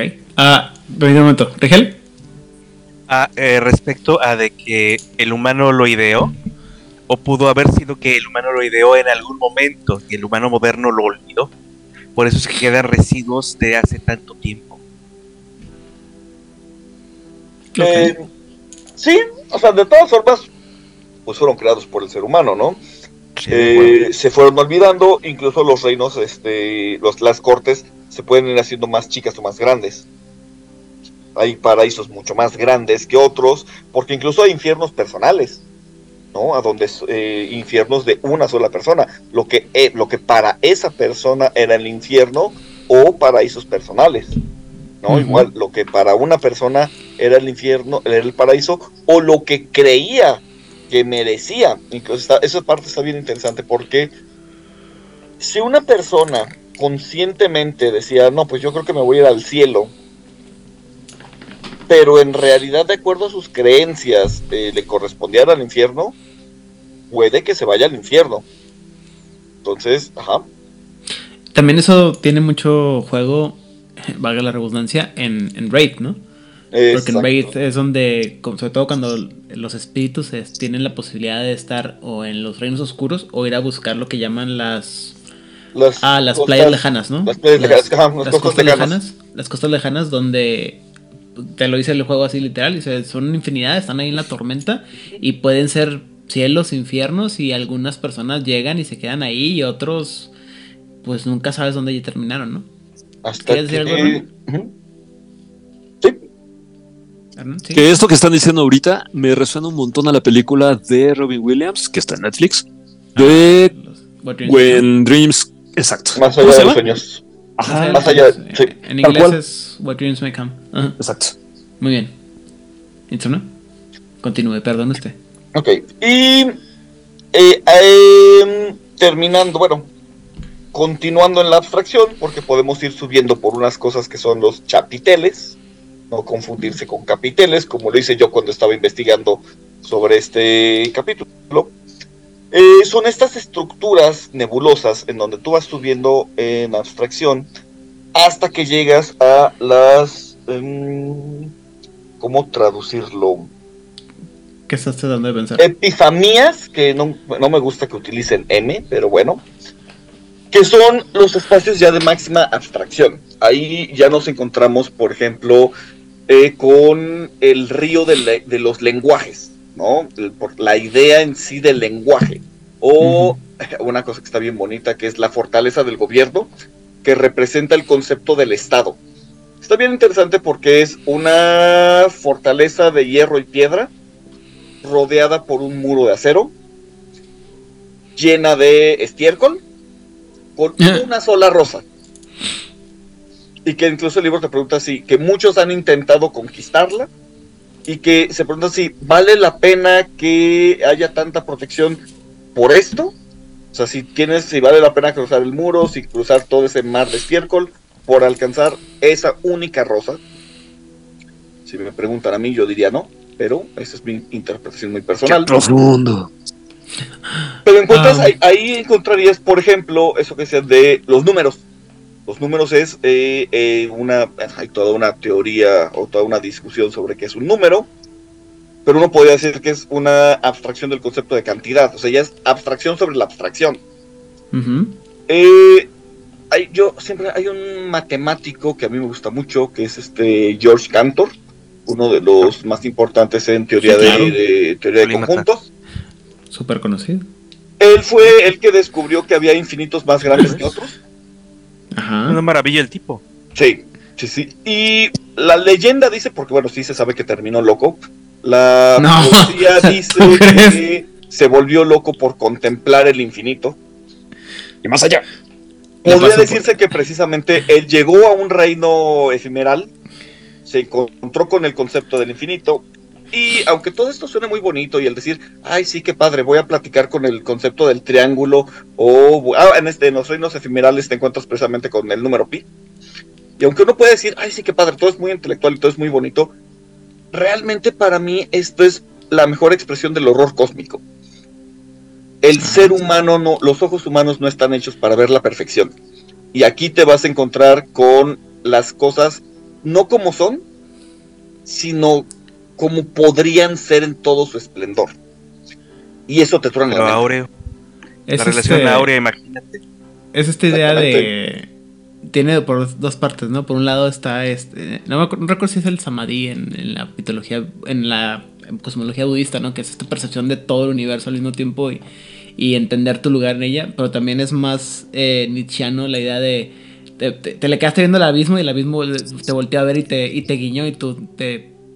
Pues te hiciste en los pantalones, ¿no? Porque ya no tenías ninguna otra opción así de que fuck. También está la mitología griega. El cómo una manera en la que Hera mató a una de sus eh, adversarias fue convencerla de pedirle a Zeus que le mostrara su forma verdadera. Ajá, y cualquier humano que viera la verdadera forma de un dios no podría sostenerlo, empezaría con la locura y poco a poco sus carnes se licuarían en la realidad. Y así fue lo que le pasó a la muchacha. Está en la tradición hebrea también. Hay una razón por la cual Yahvé solo se le puede aparecer a Moisés por medio de una zarza. Sí, porque, porque, contemplar a a Dios. Te, te truena. Pero no solo es eh, contemplar estas cosas. Imagínense el contemplarte a ti mismo, como te percibe toda la gente. No como tú te crees que eres, sino como te percibe toda la gente. Porque está tu visión ahí mismo. O peor aún, como te percibes a ti mismo y no te has atrevido a admitir. Es una imagen que no, no fácilmente te puedes reconciliar con eso. Alright. Um, Eh, Ujú. no, dime. Hay algunos No, lugares. gracias, ya fue eh, terapia. sí. Yo Y sigo no salí yendo. bien. Exactamente. Eh, hay algunos lugares simpáticos. Está este la, la fortaleza del gobierno. Eh, dentro de la Vulgata está el eh, Inventum, que es el reino de todos los inventos posibles. ¡Qué padrón! Sí. Eh, donde hay No, por favor, vamos a tener como el, el, el, el chiste de los nefandos, güey, y vamos a estar tres semanas intentando descifrarlo, güey. Por favor, no. Es Eh, que sí se pasaron. Esa región eh, está disputada para sorpresa de absolutamente nadie, principalmente por los eteritas y Oh, la bien. Unión Tecnocrática. Eh, eh, dentro de la Vulgata también está, est- están los ríos de los lenguajes, donde hay ríos que hablan en cada lenguaje, pero aparte ya en los efímerales está el río del lenguaje, donde se unen absolutamente todos los lenguajes. Y otra cosa muy interesante, em, cada persona que viaja a los reinos astrales ve algo diferente, porque lo ve de acuerdo a su concepción. Entonces, por ejemplo, aunque ahí te dicen que es un río, para mí sería un árbol. Porque tengo muy anclada esta imagen de eh, la separación de los lenguajes, que viene como un árbol de donde se van separando este, todos los diferentes idiomas de las ramas. Entonces, Muy probablemente eh, en, un, en la efímera yo no vería el río de los lenguajes, yo vería un árbol. Un facho probablemente no vería eh, la fortaleza del gobierno de la misma forma, probablemente lo vería como un castillo eh, muy bello que debe de protegerse de Oye, cualquier otra amenaza. ¿Cómo ya en el contexto del juego, tu personaje y mi personaje van caminando, tu personaje es lo que es y el mío ya sabes. Vamos hacia el río de, lo- de los lenguajes y yo estoy seguro de que sí estoy viendo un río donde voces suenan cuando entrechocan las aguas contra la ribera y así, pero tú estás viendo un árbol. Nos aproximamos e interactuamos porque necesitamos, tenemos un objetivo en ese lugar. ¿Cómo funcionaría? ¿Cómo lo manejaría el storyteller para Eh, cosas que Como esas el, el narrador. La gente no quiere narrar mago la güey. ya sé, o al menos no ya en el mundo espiritual? pero ¿Cómo lo, cómo lo resuelves? Eso estaría bien interesante. Para empezar, eh, en los reinos astrales te, te mueves únicamente con la esfera de mente. La más demente que encuentres. Y entonces, híjole, A ver, eh, lo dejamos Es- eso de déjame tarea. lo pienso. A- avancemos te en lo este resuelvo tema de tarea porque sí lo tengo que meditar. Y bueno, básicamente eso es todo. Muy bien. ¿Ibas a decir algo, Elías? Eh, bueno, digo, por ejemplo, una, una, algo que se me ocurre así, a- a, este, normalmente dentro de, de estos viajes espirituales puede, puede ser uno de los miembros de la cábala, el, el- el guía o el ancla, y es el que va arrastrando a todos los demás y es una solución para que Oh. la narrativa sea más eh, en conjunto y congruente. O también te puedes aventar la bronca de, de, de, narrar a cada quien qué es lo que está visualizando y viendo y este y, y- O sea, si quieres ponerte, estos si conceptos. quieres perder la cordura, ¿no? O sea, es que finalmente, por ejemplo, eh, hace rato que estaba platicando Hernán del, del, del Videre en, el, en la penumbra, te dice, el libro te dice que eh, dependiendo de la, de la, de cómo es la persona, cuando entra a la penumbra es lo que ve. Entonces uno puede entrar al, al, al videre astral, eh, otro bien, entra al videre mortus y el otro entra al, al, al, al videre... ¿Cómo se llama? Este, es- eh, Espíritus. espíritus.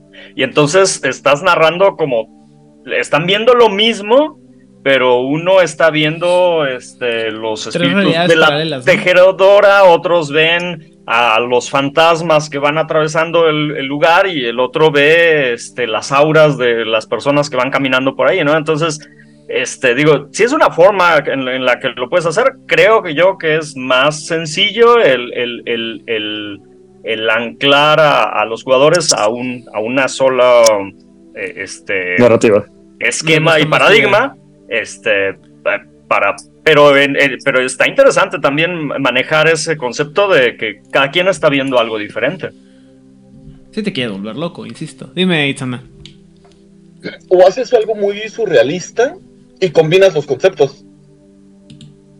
Y entonces los dedos ven un árbol líquido, Hmm, un árbol que está constantemente fluyendo.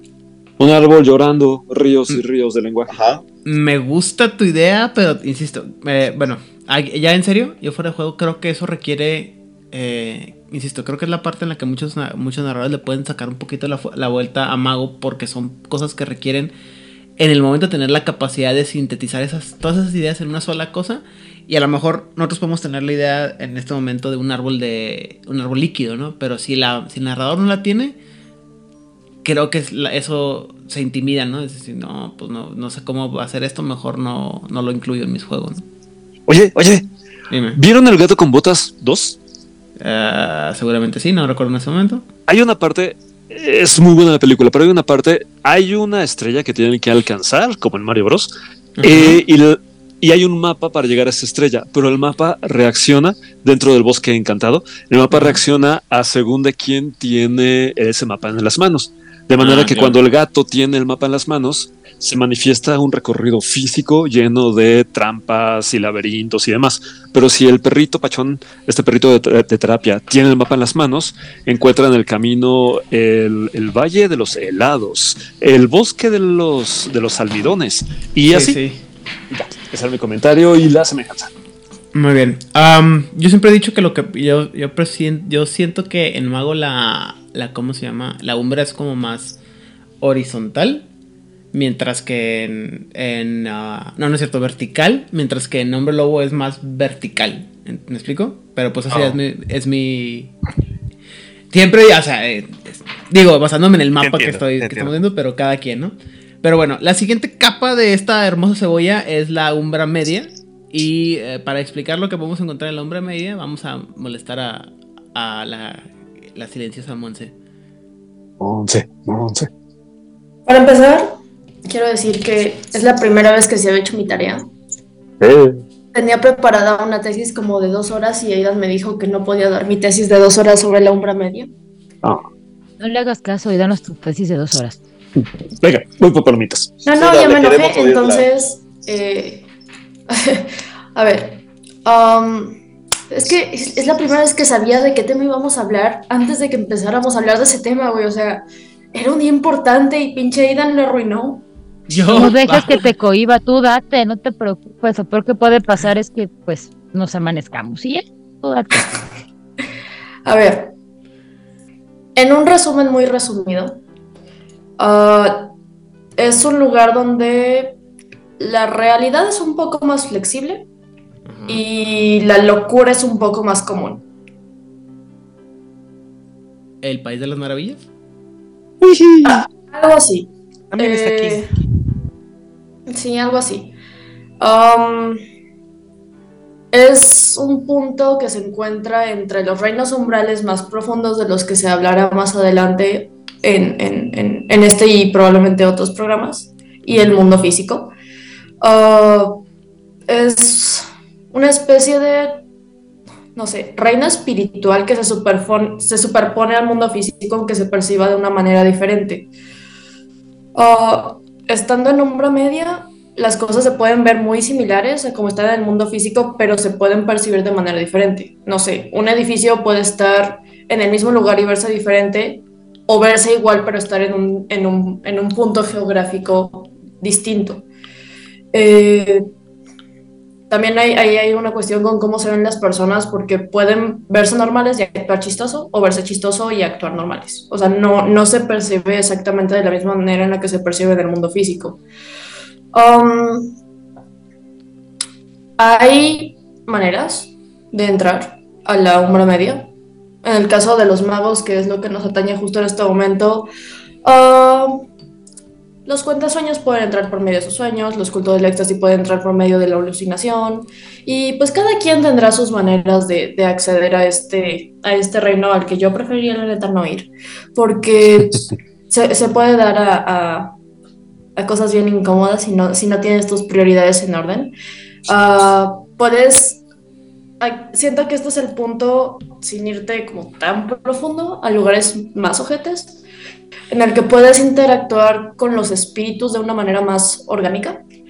Y también es el hogar de los patrones, si no saben qué son patrones, porque no vieron el capítulo anterior, lo cual indica que no sé qué están haciendo viendo este capítulo, así que por favor pónganle pausa, vean nuestras tres horas de divagación de la semana pasada y regresen. Shame. Ok. Eso me encanta. Esa es buena publicidad. Este, entonces, a ver, así como resumiéndolo en 25 palabras, la- eh, el patrón es la materia prima de la magia. Entonces pueden ponerle pausa, ir para allá, regresar. Este, entonces, sí, es, es como este punto intermedio entre el, entre el mundo físico y el mundo más, más profundo. Eh, es, puede llegar a ser terriblemente complejo. Ah, un mago que está en, en, en, la umbra media puede interactuar con la magia y la espiritualidad de una forma mucho más directa de lo que lo haría en el mundo físico. Ah, ah, y, y, una de las cosas más interesantes que tiene es que tiene una relación muy estrecha con el mundo físico, pero es, es como, como si el mundo físico y la umbra profunda tuvieran un bebé, sería la umbra media. Entonces una montaña puede ser o sea, una montaña dentro del umbra media puede ser una torre del mundo físico o, o, viceversa. Y pueden estar en lugares diferentes, pueden verse de manera diferente. Um, como en todos lados hay espíritus, hay seres sobrenaturales, gente, sobre todo también formas que probablemente se perdieron en algún punto de su vida. Algunos pueden ser amigables, otros pueden ser muy hostiles, la mayoría pueden ser muy hostiles. Y la razón principal que yo he conocido para que los magos, qué tontos son los mosquitos de Guadalajara. Este, sí, no manches. Este, la razón principal que puede tener un mago, en mi opinión, además de para viajar a la umbra media, además de un accidente, es que se puede dar a mucho estudio. Muerte a los mosquitos, efectivamente. Se puede dar a mucho estudio. Eh, es, un, es un punto del, no voy a decir geográfico porque pues no es propiamente geográfico, pero es un punto en el que, en el que se puede interactuar con estos seres y aprender de ellos de una manera mucho más directa. Este, como, como ya dije, digo, regresen a ver el capítulo de patrones otra vez, pero los patrones aquí son más visibles, son más accesibles para los magos que en el mundo físico, entonces ayuda mucho a que un mago si el mago se entiende a sí mismo como mago, porque ese es un punto importante, no, todos los magos creen que son magos, pero si un mago se entiende a sí mismo como mago, puede ponerse en contacto con su magia, eh, y esto en, términos de juego se traduce en dificultades reducidas, en, dados de bonificación, en, cosas así, que pueden ser como quizá una disminución en el golpe de paradoja, detallitos así, porque pues la realidad funciona de manera diferente para, para los reinos. Entonces, no sé, es... Esto, disculpa que te interrumpa, pero esto me suena como eh, cualquier episodio de programa de ciencia ficción en el que eh, los personajes terminan en una realidad ligeramente alterna en la que tienen la capacidad de aprender sobre sí mismos y descubrir que la, el verdadero aprendizaje son los amigos que hicimos en, en el viaje, ¿no? Una cosa así en la que Deja de dar spoilers de One Piece, Aidan. ah, cabrón, no, es que nunca he visto One Piece, pero muy bien. No, yo estaba pensando más en, en Sliders, uno de esos programas, insisto, en los que el viaje en el, en, entre dimensiones es muy común y que el, el, el héroe o, el, o los, el protagonista tiene la capacidad, como dices tú, de verse a sí mismo eh, reflejado de una manera a veces ligeramente diferente, ¿no? Y, y siempre son metáforas, ¿no? De que cambia una cosa por la otra y de repente cuando se logran ver a sí mismos a través de este reflejo en particular, es cuando logran hacer esta trascendencia, ¿no? Y... Pero también pueden irse para el otro lado, o sea, sí pueden trascender, pueden crecer, pueden intentar llegar a, la, a la ascensión, a la iluminación, pero también pueden caer, porque puede no gustarles lo que, lo que se encuentran de ellos mismos en el otro lado. Este, digo, hay, hay muchos magos que, que, van a una media y se pierden y se vuelven nefandos porque, porque el narrador es un culero. Este, cero días sin mención a Saint y cero días sin mención a Sliders. Ah, ¿Vamos bien? A mi lado Munchkin le interesó eso de la reducción del golpe de paradoja y la disminución de dificultades. Platícame más de eso, por favor. Y, mm. luego me platicas de tu narrador que, digo, y luego me platicas del narrador que anda convirtiendo en defandos a sus personajes. A sus jugadores. Eso me interesa. Ok, vamos por partes porque si no me hago bolas. este, sí, sí, no manchen. Este, eh, a ver, respecto al Munchkin presente, la realidad no funciona de la misma manera en los reinos umbrales. En cualquier reino umbral, incluso me atrevería a decir que en la penumbra también tampoco funciona de la misma de la misma forma porque es una percepción completamente diferente, no es el mismo punto, no es la misma no es el mismo consenso de la realidad. Al final del día, la- los reinos umbrales y la percepción de los reinos umbrales dependen mucho de quién esté yendo a esos reinos umbrales. No es lo mismo que vaya un ingeniero del vacío que está tratando de esta tarea imposible de hacer el mapeo de, de la umbra, a pesar de que todos sabemos que sus intentos son inútiles, como no sé si ya vieron la segunda película de Shazam, pero Sí. tienen Sí. una, una- tienen un, un- un cuarto con un chingo de puertas y un hermano que se dedica a tratar de mapear todas estas puertas y eventualmente se da cuenta de que son demasiadas puertas. Pero está chistoso porque cada una tiene sus letreritos y así. Lo intenta. Algún día se dará cuenta de que nunca va a terminar.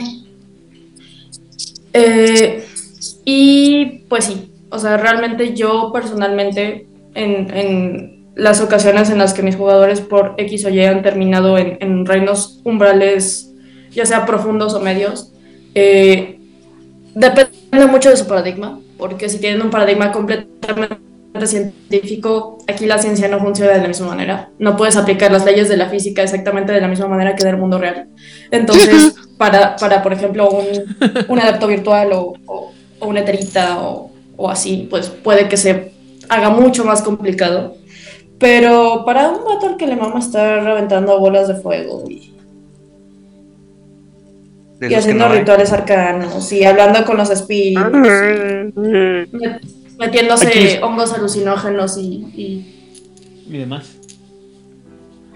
Hay que ir. Ajá, entonces puede ser mucho más sencillo entrar en contacto con esa parte, puede ser mucho más sencillo no, no solo ver sus patrones, sino modificarlos a voluntad, hablar con sus patrones, no con sus jefes del trabajo, eso es otro tema, pero, o sea, puede interactuar incluso con su avatar, puede interactuar con su patrón, puede gustarle o no gustarle lo que ve ahí dentro. Y esto me lleva a la historia de la vez que yo convertí a tres jugadores en nefandos porque Oh, no. En jugadores, dijo. Jugadores, no personajes. ¿Tres? Jugadores. Metagameando. Muy bien. Hombre. ¿Cómo no?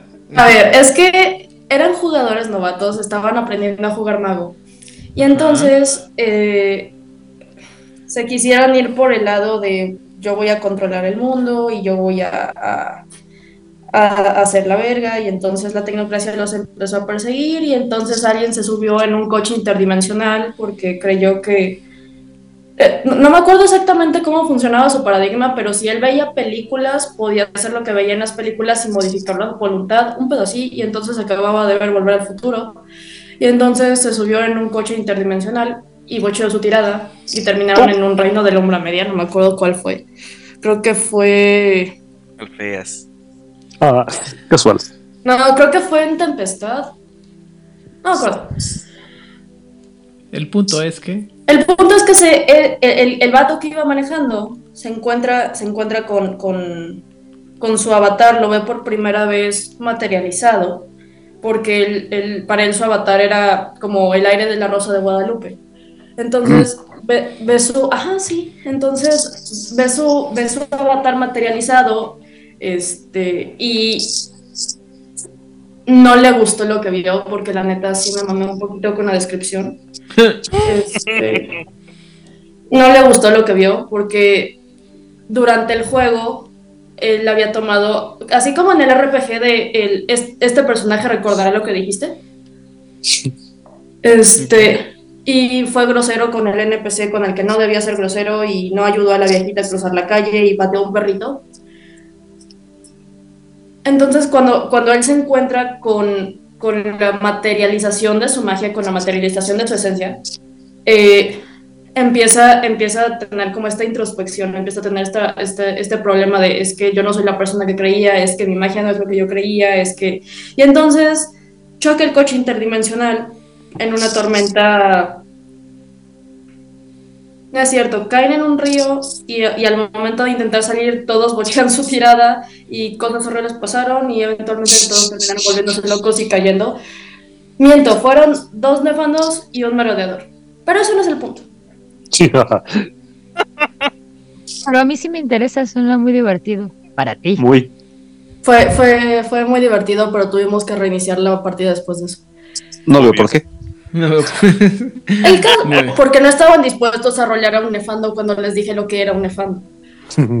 Ah, Gente Ah, débil, ah. Si, si- gente débil, si pides mi opinión. Pero bueno, les falta odio. Pero bueno, volviendo al punto original. eh, yo veo la Umbra Media como si fuera una fiesta de disfraces, pero con espíritus y magia materializada. En la que, pues sí, en la que todo el mundo se disfraza de lo que realmente es, no de lo que cree ser, no de la cara que le da al mundo, sino de lo que realmente es. Y pues e- es, um, no sé, ¿cómo, cómo explicarlo? Si los hermanos Grimm, después de haber comido hongos alucinógenos, Es lo que te iba a decir. Es como lo que pasa cuando tiene- tomas mucho peyote, ¿no? Y tienes Ajá, o sea- a ti mismo y así como que. ¡Ay, no! los hermanos Grimm, después de haber tomado hongos alucinógenos, hubieran intentado um, crear un cuento sobre un relojero, el relojero se hubiera dedicado a medir el tiempo de la existencia humana. Alright. O no sé, imagínense un elemental de fuego que tiene forma de dragón de Game of Thrones, pero con más mala leche. No sé. Más. Ah, puede. sí, más, porque, porque lo- los dragones de, de- de House of the Dragon están, están educados. Están amaestraditos. Periodicazos, periodicazos. Y, por, y, y está el otro lado de la... Digo, a mí, a mí me gusta exprimir más como este lado oscuro, pero también está el otro lado de la moneda. O sea, hay jardines mágicos con flores y unicornios de arcoíris y ponis y belleza y... Como lo que decía Hernán de que, de que a Perrito el, el, el, el mapa le mostraba cosas bonitas y un campo de flores que si no las olías y les decías que estaban bonitas, te comían y nada más te dejaban en los huesos. Pero como somos bien pinches darks, nos vamos por lo, por lo oscuro, ¿no? Ah, sí, sí, sí. A ver, Pero- una florecita de goma. Porque no le dijiste que está bonita. Eso no es darks. Um, No, es una flor con dignidad. muy bien. A ver, bueno, am, ¿algo más que agregar sobre la, la umbra media? ¿Monse? Pues no, digo, a ver, reinos importantes, el reino de la tempestad, el reino de las sombras. Creo que también entre el reino del sueño, pero no estoy segura. Sí, sí, sí, entra. El ensueño. Ajá, el, el ensueño que es donde están los changeling. No sé si algún día vayan a hablar de changeling en esto, pero ¿Cómo dentro de paso que 10 vamos. años? Dentro de unos 15 años más o menos. nos No, no, no, menos, como en unos changeling. ocho. Porque Demon está planeado como para dentro de unos 12. Ah, ok, ok. ¿Y para cuándo está planeado Great entonces? No Uh. sé, todavía estamos pe- pe- pensándolo Ah, bien. como Ni 10. siquiera sabemos si ya tenemos la planeación a 12 años, imagínense cómo está esto. Entonces, a ver, entonces así como bien resumido, el reino de la tempestad, elementales, seres hechos de elementos naturales, fuego, agua, tierra, lo que, lo que les guste. Corazón. Um, si el mago tiene la capacidad, si el mago tiene el paradigma, puede controlar a este tipo de seres. No es recomendable, suelen eno- enojarse cuando no los obligas a hacer cosas que no les gustan, pero cosas bonitas como, no sé, tormentas de fuego, lluvias de ácido, cosas así. Reino de las sombras, seres oscuros y siniestros, no sé, ¿qué les gusta? Vampiros, demonios, greats, cosas de las que ya hablaron y de las que van a hablar en algún punto de la vida. Um, es como el bar de mala muerte, donde el mago puede encontrarse con criaturas con ofertas tentadoras, pero poco, poco recomendable tomar el trato. Y el ensueño es un lugar bien raro, surrealista, me da miedo, no me gusta, me pone nerviosa, me da ansiedad. Ah, seres oníricos, guardianes de sueños y pesadillas. ¿Qué pasó, Hernán? Que apostaría a que el agujero de conejo llevó a este lugar, a la Umbra Media, a Alicia. Sí, definitivamente, este, de hecho, a ver, no, no soy tan fan de las películas que sacó Disney en live action, pero en ese lugar, en, en- en- según el lore de esas películas, el Wonderland se llama Infraterra, y Infraterra es completamente umbra media. O sea, el tipo de criaturas que hay son criaturas muy similares a las que tenemos en, en el mundo físico, pero tienen sus variaciones. Este, digo, todos sabemos que la percepción alterada de Lewis Carroll por las drogas Sí. que tomaba para controlar sus migrañas distorsionaba el cómo se veían los personajes, por eso hay cabezas tan grandes y cuerpos tan amorfos, pero es, es una excelente representación del hombre media. Y el primer Oh. Isekai de la historia. Muy bien. Sí, o O sea, no me sé, estás el reino del diciendo- ensueño... ¿Qué pasó? ¿Me estás diciendo que todas las cosas maravillosas de Alicia eran un viaje ácido de Lewis Carroll. Pero bien cabrón. No, eran un viaje de hongos de, Le- de Lewis Carroll. Lo que es un viaje de ácido es el reino del ensueño. El, viaje, el ensueño es, es un viaje de LSD, pero, pero con muy mala leche. Un mal viaje. Sí, cañón. All Creo que tenemos que empezar a hacer una lista de drogas que lo relacionan con cada uno de los reinos. Porque eso se pone muy divertido para un cierto paradigma que conocemos. Sí, Esto sería solamente para poder explicar las situaciones. No va a ser para dar. No va a ser una guía práctica. No es una guía práctica. No, gente. A ver. No. Como, A ver. como, como la ad- adepta virtual que soy, como diría ChatGPT, como inteligencia artificial, yo no condono el utiliz- la utilización de eh, estupefacientes enervantes o sustancias que alteren tu percepción de la realidad. Sin embargo, para el, para el propósito de este estudio. Muy bien, Qué Ok. mustio es chat. eh, Qué mustio es ese chat. muy bien. Ah, ok, ¿algo más entonces que agregar? Um, no, en resumen, creo que sería, sería un buen resumen en vista de que alguien no me dejó hacer mi exposición de dos horas. Oh, Lo que voy a hacer es que les voy a, les voy a decir- dar los temas, los voy a dejar que escojan y les voy a decir, hablen, grábense y luego me mandan, y ya nomás voy pegando así todo como... Eh, Dan, eso no funcionó cuando lo hicimos con el círculo interno. eh, Tuvo sus momentos. ¿Cuál? A ver. Aidan, Aidan, tú no entiendes que yo estoy aquí para llevarte la contraria. Ok, muy bien. Entonces, dentro de la Umbra Media existen otras otros, eh, áreas importantes, una de las cuales es la- el Spirit Walls o los... eh, el, ah, ¿Cómo se traduciría esto? Los salvajes espiritual. Las tierras. Ah, no, fíjate, al respecto sí hice mi tarea yo también. Muy La bien. traducción Eh. aceptada por las tierras europeas de habla hispana dicen tierras salvajes espirituales. Ok, cuéntame sobre ellas, Rigel. Mira, la neta me da mucha flojera tan largo. Así que son las tierras este, espirituales o las espirituales. Podemos quedarnos con eso. Y sí, justamente es de eso, de eso que les quiero platicar. Eh, se les consideran los reinos cercanos. Del, de entre todos los reinos umbrales. Así como decía Monse, hay muchísimos reinos. Cada uno de ellos, inclusive, puede tener su propia membrana, su propio gauntlet, eh, más o menos fuerte. Ya depende de una cierta cantidad de cosas que te den características para entrar o ser rechazado.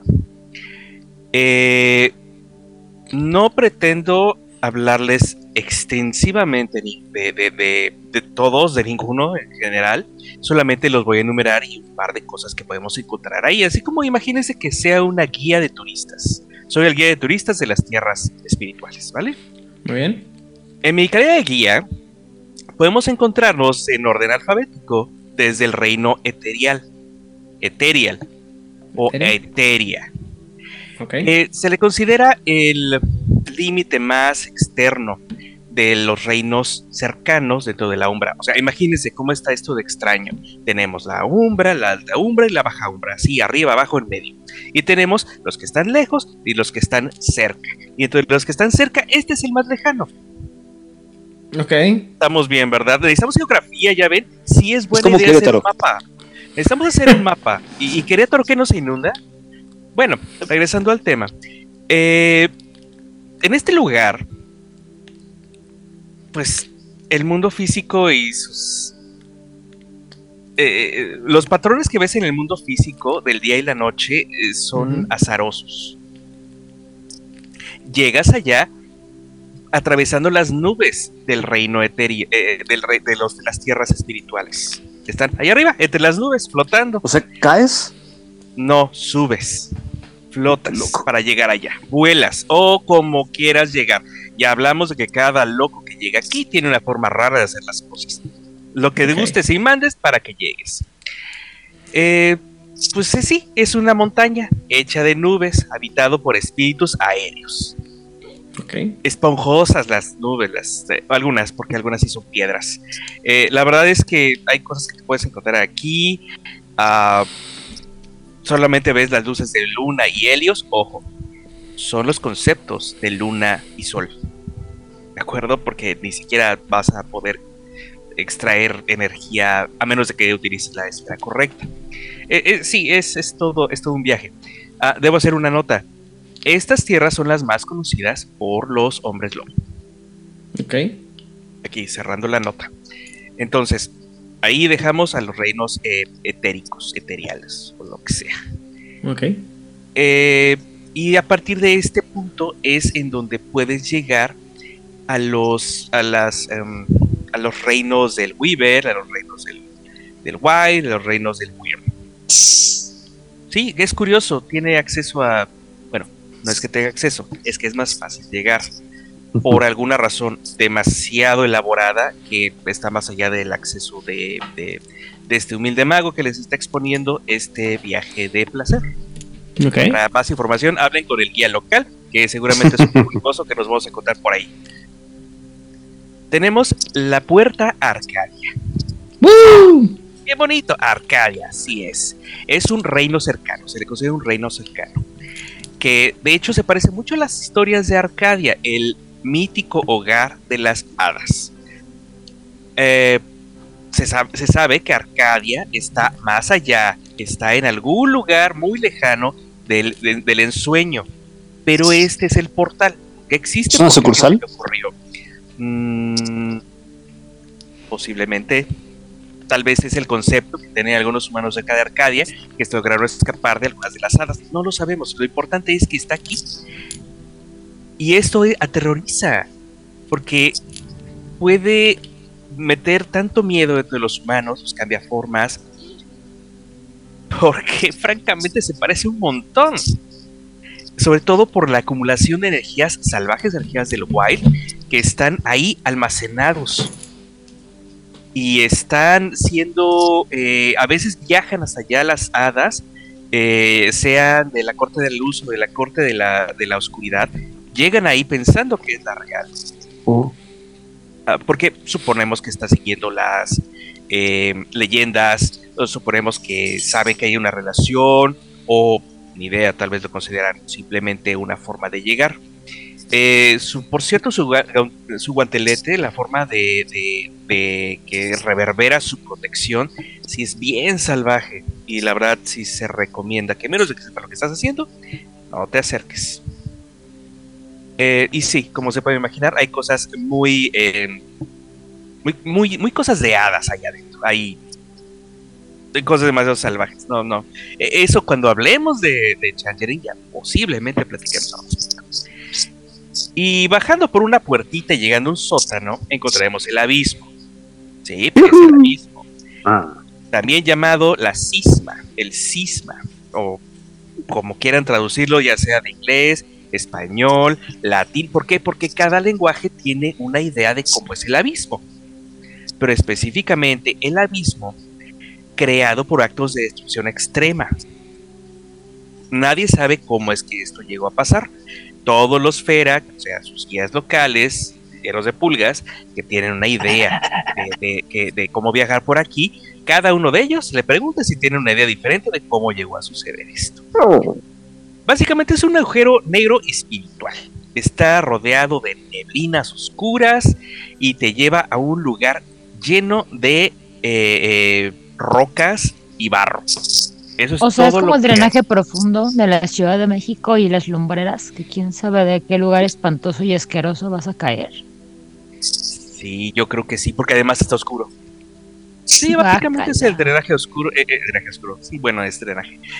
Pues sí, eso es una buena descripción. Gracias. Por el profundo. Ajá. Bácala. Lo más divertido. Este lugar, a cualquier Garú que está presente, llega a poder inspirarle Arano. Así, nomás simplemente por su presencia. ¿Por qué? Porque es horrible el lugar. la vida no vale nada. Mm, No vale nada la vida. le, le- le roba el ánimo de vivir hasta los hombres lobo. Imagínate lo que va a hacer a tu mago que anda viajando por ahí. Bueno, hay algunos que están muy locos, puede que no les haga nada. Siguiendo al lado del abismo, en orden alfabético, tenemos el reino de las atrocidades. Es lo mismo. Era bien divertido ese lugar, güey. Hombre, de hecho, eh, entre los magos se le conoce como el Wasteland, el desierto. Sí, también se le conoce como los reinos cercanos. La verdad es que no sé por qué quieres tener tan cercano un lugar que lo único que crece aquí son perdiciones. Es el lugar en donde más perdiciones vas a encontrar fuera de ciertos lugares en donde se especializan en reclutarlos, ¿vale? Ah, yo Sí. tengo aquí una, una pregunta que aparte me ha surgido desde que empezamos a hablar de los diferentes reinos. Y es que ah, hay lugares muy terribles que creados básicamente por la mano del hombre, como Fukushima, como Hiroshima, como Nagasaki, como Chernóbil, como la isla de Trasmillas, como todo el archipiélago de... Ay, no sé, en todas las pruebas nucleares los gringos y que ahora está prohibidísimo porque es estúpidamente radioactivo. ¿Eh? Bikini. Ajá, sí, sí, en los, no sé qué de Bikini.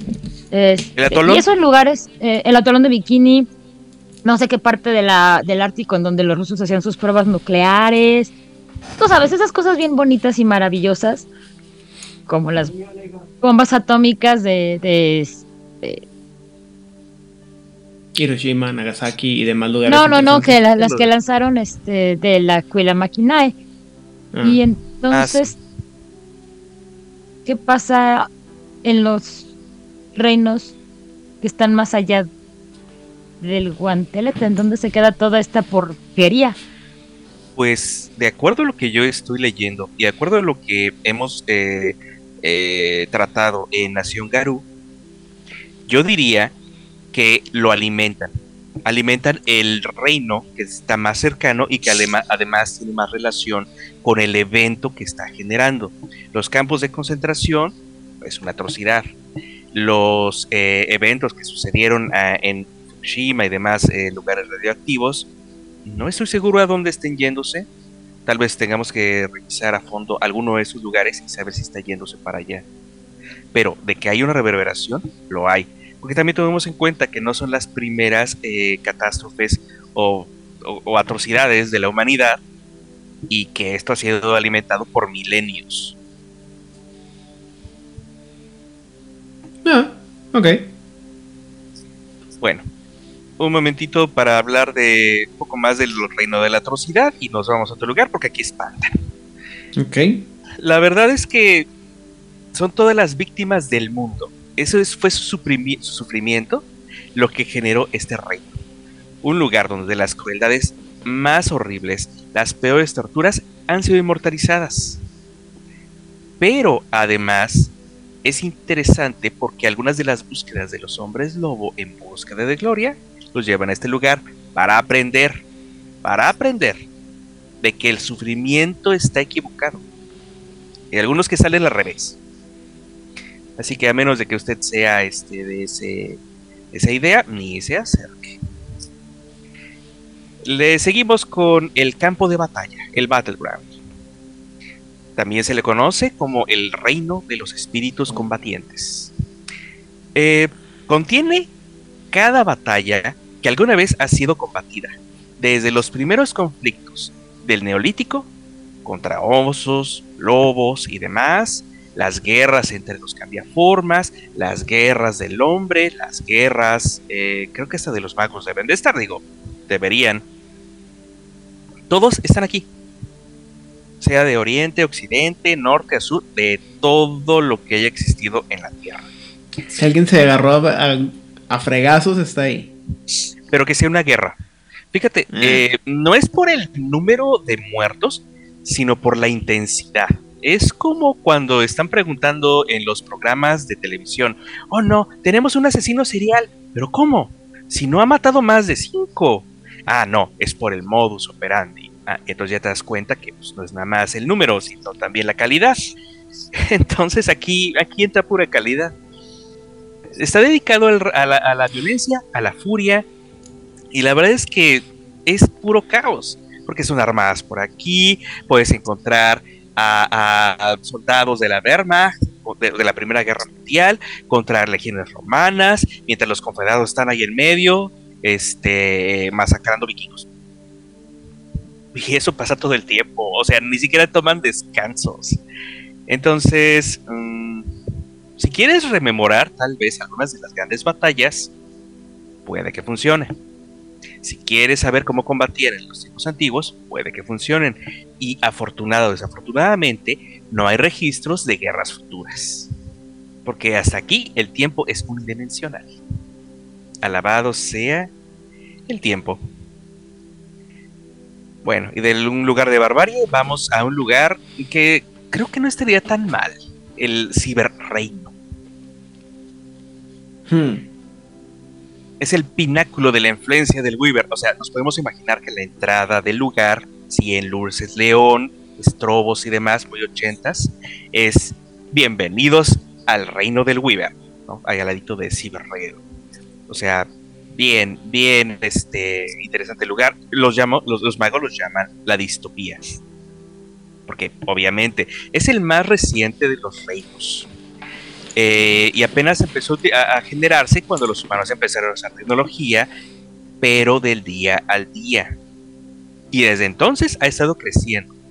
Y desde 1800 aproximadamente, con la revolución industrial, empezó a crecer. Ahorita es un, un reflejo poderoso, vasto de todo lo que existe en, la, en el mundo de información. En la era de la información, perdónenme. Por lo tanto, no hay nada viejo. Todo está al día. Como dicen los gringos, el cutting edge. Todo está aquí y está al día. Tiene sus regiones, tiene su propia economía, es un monstruo horrible, tienes el centro, tienes las cloacas, tienes las torres, o sea, lo que puedes ver en cualquier película de eh, Cyberpunk, lo puedes encontrar aquí. Muy divertido si quieres darte una vuelta y ver en, en- en tu tiempo, en, en la vida real, lo que juegas en el videojuego de, de, de- ¿Cómo se llama? Cyberpunk. Es lo mejor que hemos visto hasta ahora. Oye, Rigel, Sí, dígame usted. define tecnología. Uh, Tecnología. mejor define magia. No, No, tecnología. no, no, porque aquí es la tecnología. Concentrémonos en, por favor, en esto. Eh, sí, porque me vamos a descarrilar. instrumento fabricado que tiene algún propósito. Puede ser material o incluso puede ser simbólico. Las matemáticas son una herramienta y es tecnología. Tecnología. Es decir, que desde la primer punta Clovis, este lugar existe. Eh, Porque sí, es tecnología. sí, es correcto. Desde que, ¿por qué? Porque es desde que utiliza la tecnología en su día a día. Pero hay dos factores importantes. Uso eh, de, de la tecnología a toda la humanidad y número de personas que usan esa tecnología. Por eso es que es a partir de la revolución industrial donde esto toma vuelo. to- toma vuelo. ¿He respondido a tu pregunta? No, me sigue conflictando porque estás diciendo que a partir de la revolución industrial, pero realmente bajo la premisa de lo que dijo Itzamna, absolutamente todo lo que el humano ha creado es tecnología. Y la verdad es que nunca la humanidad ha dejado de crear tecnología. Nunca, jamás. Ahora toma en cuenta que ese es el punto de vista de un tecnócrata. Pues con más razón. o sea, sí, sí Bueno. es cierto, pero no Continuamos. lo hace incorrecto. Continuamos, todavía nos faltan otras cosas que hablar. Solo Vamos, una cosa. Creo que la, la- la tejedora favorece lo nuevo por encima de lo viejo. Es un poquito el patrón de consumismo, ¿no? Así ¿Para es. qué poner una, una piedra, que sí es tecnología, cuando puedes poner un lightsaber o una televisión? Por eso, todo está aquí al día. O sea, sí empezó cuando había piedras afiladas, pero ya no existen. Ya lo cambiamos. Ahorita hay este, pistolas láser, no sé, algo por el estilo. Bueno, ah, continuemos. ok, ya me quedó claro. Muchas gracias. Ah, Solo- perdón, sí. Solamente una pregunta. ¿Eso significa que podría haber vikingos peleando contra guerreros jaguares utilizando AR-15 y drones? No, porque son conceptos Ah. diferentes. Ahora, si quieres volverte el que proporciona armas de, de distopía hacia el reino de las batallas, va a estar divertidísimo. Eso se Ah, puede volver todo un corredor. Estamos hablando del mundo de tinieblas, no de Emprendedurismo, 40.000. emprendedurismo. Y, y ¿de si es una mujer portando armas de fuego pesado y hay dinosaurios, claramente estamos en la época de los vikingos. No, insisto. Warhammer 40.000 es otro podcast. Pero No, yo, yo, Warhammer- yo quiero- yo No, solo quiero decir que, que Mago justo llegó un punto en segunda edición en donde sucedían este tipo de, de- de crónicas así de locas. Bizarras. Y justo por eso es que, que la tormenta de avatares vino a evitar que, que- que todos los maguitos estuvieran en el umbra por todos lados y regresarlos un poquito a, a- a- a- a- a la tierra. pero, Bajarles, bajarlos de nivel, dices. tú. pero, digo, son, son crónicas totalmente válidas. Claro. Muy bien, Rigel, continúa con lo tuyo. Nos vamos a ir un poquito más rápido porque sí, la neta, todavía me falta un favor. chingo. Les voy a contar del Erebus o Erebo. Ok. Eh, es como van dándose cuenta, eh, tienen mucha relación con algunos de los eh, reinos, ya sea griegos o, demás, que sean del inframundo, pero relacionados con algún concepto en particular. Aquí, afortunados, afortunadamente para los Garú, es el infierno. Es un lugar, sí, de limpieza espiritual, está lleno de, de ríos de plata fundida, que a la vez queman y- y consumen y a la vez curan y extiende el sufrimiento de los que están encerrados por meses. O sea, aquí terminan los hombres lobo que están demasiado manchados por el bueno. ¿Quieren visitarlo? La neta, no se me antoja. Vamos a ver desde fuera. Hay algo que se llama el flux, el reino del flujo o radiance. El reino del cambio. Igual está en la, en la obra eh, cercana. Es un, una reserva de pura energía salvaje, pura energía wild. Que aparentemente el Weaver no puede, eh, pues, eh, mm, mapear exactamente, mapear. Es, funciona como un ancla de- del Wild. La verdad es que es un lugar tan caótico que entrar es difícil, sobre todo entre más as- asociado estés a, a- una, eh, ¿cómo le llamamos? Una resonancia de patrón. Y una vez que entraste es más difícil salir. ¿Por qué? Porque no hay relación, no hay reglas de la realidad, eh, cambian aún más que con otros reinos, que con otras eh, áreas. Y la verdad es que no sé para qué podríamos entrar aquí. ¿Alguien tendrá una idea? Por otro lado, hay eh, lugares muy interesantes que puede- cosas muy interesantes que puedes encontrar aquí. Espíritus, espíritus del wild. Bygones, o que son las criaturas míticas que han desaparecido, que vienen de los mitos, eh, los dragones, las serpientes marinas, los unicornios, etcétera, etcétera, etcétera. Aquí es su reino de donde fueron, eh, donde, donde se quedaron más aislados porque están más seguros. Y es su tierra natal. Son criaturas del wild. Si todos estos les parecen lugares de leyenda, hay un reino que se llama el Reino de Leyenda. Es más de leyenda. Es aún más legendario. Eh, básicamente porque es donde viven o donde existen las memorias de los héroes legendarios de los Garú, de los hombres lobo. Sí, Eso me parece chauvinismo. Yo también quiero una tierra de leyendas de los magos. am, no, nosotros hacemos las propias leyendas, chavo. Oh. Eh, y toda historia que cantan los hombres lobo eh, vienen de este lugar, porque pues, vienen de aquí sus ancestros. Ok, cero interés, pasemos a la que viene.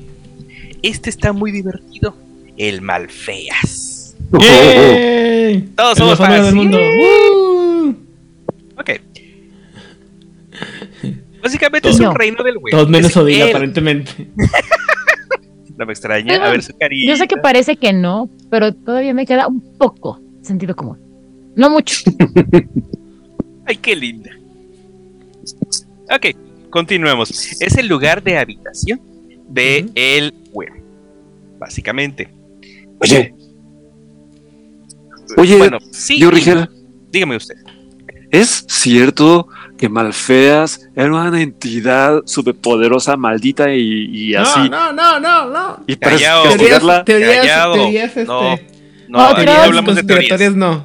Aquí todavía no hablaremos de teorías. Hay teorías al respecto. Que era, que no era, que nunca fue. Eso no es lo importante. Lo importante es que no quieres llegar aquí. Ujú. Eh, pero suena divertido, un sol verde, chiclamino, así bien. Hay un ratón que me está mirando por la cámara. Oh, por Dios. Muy bien, continúa, Ricardo. Perfecto, No, es un aterrorizado por. Eh, es una pesadilla. Es horrible. Y es un reino eh, que claman que originalmente aquí estaba el Wyrm del balance. Recordemos que cada una de las triadas de la mitología de World of Darkness tiene tres propias cabezas. Esta, en este caso, está como la habitación del Wyrm del balance. El Malfeas está, está gobernado por algo que se llama el, el Incarna eh, Mael'Jin, que son 13 grandes perdiciones. Cada uno tiene sus propios territorios. Eh, dentro de este lugar también está el, el, laberinto de los Black Spiral Dancers. Aquí es a donde terminaron esos pobres y bailaron la espiral. Okay. Cha, cha, cha, dentro, de lo que Pobres almas en desgracia. Tiene que pasar, claro que sí. Ok, y dentro de la eh, gran cosmogonía de eh, la teoría unificada del mundo de oscuridad, se supone que aquí también está el reino del el reino de Yomi. Aquí es donde mm. están los, los eh, reyes demonio de, el, de, Oriente. Que son Para todos aquellos que no se acuerdan que son los, los, los reyes del Yomi, por favor vayan y escuchen nuestros episodios de eh, la Corte Obsidiana en la que hablamos sobre los, eh, los 100.000 infiernos. La verdad es que sí, los, los eh, infiernos de, están muy divertidos, la neta. O sea, lo que ahorita les conté no tienen imaginación comparado con lo que les estamos contando allá. Muy bien. Es curioso, no sé por qué. ¡Pangea! ¡Eh, Pangea! Sí, es aquí en donde se pone muy en entredicho eso de que estos reinos son parte del, de, de la imaginación humana. Porque Pangea existe con criaturas que existen, existieron y que nunca tuvieron concepto de ellos los humanos. Reyes dinosaurio, cambiaformas mocolé, eh, cosas que el imperio asesinó antes de que existiera el hombre, o sea, acuérdense que hubo dos imperios, y lo más divertido les pasa a los hombres lobo que están aquí demasiado tiempo porque se vuelven bestias, aún más bestias, o sea, pierden su lado humano. Y mm, sí, hay muchos humanos y prehomínidos. Es muy interesante. Eh, puedes encontrar la vida en todo su, en toda su salvajedad. Ok. ¿Qué más hay? Scar. No, no es el hombre, no es el hombre, no es el, el, de la película. Ese lugar de yo diría que da miedo, la verdad es que nunca lo he visitado. Representa la revolución industrial, pero corrupto. O sea, imagínense aún más corrupto. Sí, se puede, porque lo que, de lo que se alimenta es de machacar almas, oprimirlas, hasta llegar a una prosperidad ideal, pero horrible y corrupta, obviamente. Se supone que es la versión copia mala de un lugar que les voy a contar ahorita. Pero la verdad es que no estoy tan seguro, porque es el lugar que fue creado entre la asociación de criaturas del Weaver y criaturas del Wyrm, obviamente las criaturas del Weaver corruptas, y bajo su corrupta forma de ver lo que sería el avance y el progreso hagan de cuenta que la, el, mundo cibernético que vimos es como si fuera puro Weaver y este es el lugar entre el matrimonio desagradable de el Weaver y el Wild, eh, eh, perdón, el Weaver y el Wyrm. Ajá, del Wyrm, en donde eh, tiene la revolución industrial que se quedó perpetuamente y cada vez más horrible, las fábricas, los engranes por todos lados, el mundo eh, con tonalidades verdes en el cielo, el piso completamente de radioactivo, o bueno, perdón, no, radioactivo no. Tal vez sí, pero no en este punto, sino completamente contaminado por cualquier cantidad de tóxicos que te puedas encontrar. Tal cual como una cicatriz putrefacta, ¿no? Exactamente. Y casi todo es o cloacas, eh, arrabales, o fábricas. Y que lo único que generan es polución. Ok. Lo siguiente es el país del verano. Ah. está interesante porque dicen que es un reflejo de cómo era Gaia originalmente, en todo su puro y, sin límites, con todo su amor puro y sin límites. Por sus ¿Y tienen duchas para limpiarme de toda la mugre que me pegué en el mundo anterior? Algo me dice que si visitas el anterior no te van a aceptar aquí. ¡Uh! Así que lo siento. Por eso hay que planear bien los viajes. Exactamente, por eso le estoy mostrando aquí en alfabético, sin ninguna recomendación en particular, por favor. Eh, entonces, este es un lugar de paz, de tranquilidad, de curación, de sabiduría. También te van a dar buenos consejos los habitantes. Y es el lugar que recomendamos visitar. Por favor, vayan por aquí. Pero pues agra- eh, re- recuerden agradecer que existe todavía, ¿no? Y encárguense de que no desaparezca, porque pues, aparentemente sí está desapareciendo, porque cada vez hay menos personas que, que tienen una memoria de que esto pudo existir o debería de existir. Cada vez estamos más metidos en que existe el mundo que vemos a través de la ventana y estamos en una ciudad y no vemos el campo. Y por último, y no por menos, eh, y Importante. menos importante, es Wolf Home, el hogar del lobo. Eh, Es- eso me cogía mucha cerveza. No, ¿de qué hablas? Esto es un lugar donde hay solo tierras salvajes prístinas, donde no existen nada más que criaturas, no existen los hombres. Y cuando un hombre Dios. lobo quiere entrar, tiene que tomar forma de lobo. Bueno, eh, no está preguntándole. Al contrario, toma güey. Sí automáticamente. existen hombres. De hecho, se los pasan cazándolos en Wolfham, si no me equivoco. Ah, sí es cierto, sí es cierto. Bueno, pero esos son conceptos de hombre cazador. Eh, eh, hay que hacer la, la distinción. Muy bien.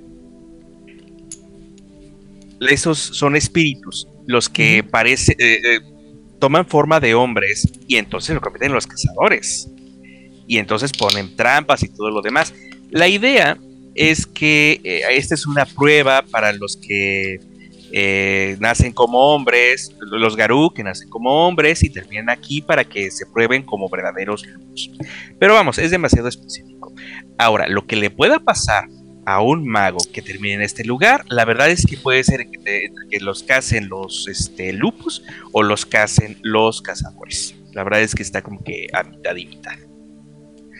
Y bueno, con eso terminamos con el rápido conteo, que si alguien los contó, son 13. Ay, qué padre. Muy bien. Sí, está bien bonito, el número bien Qué cabalístico. maya de su parte. Muy bien. Sí, ¿verdad? Es una cuenta perfecta. Muy bien. Entonces ya lo que nos último que nos falta de esta parte de la umbra sería hablar sobre el inframundo o el mundo de los muertos. Y para eso vamos a dejar que el señor Elías Losornio nos platique de esto. Eh, Muy bien. Nos encontramos en un pueblo abandonado en medio de la noche, cuando de repente suenan 12 campanadas, la cual no sería demasiado extraño, a no ser porque la campana de la iglesia fue removida hace muchos años, y de, de pronto, frente a nosotros se materializa un- una locomotora traslúcida y, y- y- y vieja, este, formada por materia ectoplásmica. ¡Uh, uh! Todos a bordo. Bienvenidos al expreso de medianoche oh, con nuestro destino directo al inframundo. Y nuestra primera parada será el reino de las sombras. Aquí nos vamos a amanecer, banda. El reino de las sombras, eh, como podemos ver, es un reino eh, pegado a- a- al, al reino mundano, el reino de las pieles, en donde eh, aparece todo, pero más decaído, destruido o, o- o- o a punto del colapso. Eh, es, es un reino muy oscuro que, que- que es un reflejo de la realidad, de, cómo es la, la- la realidad, pero desde la perspectiva de, de la destrucción y de la muerte, ¿no? El decaimiento, el decaimiento natural. el- subí mi ventana. Ya hay cosas allá afuera que tratan de entrar.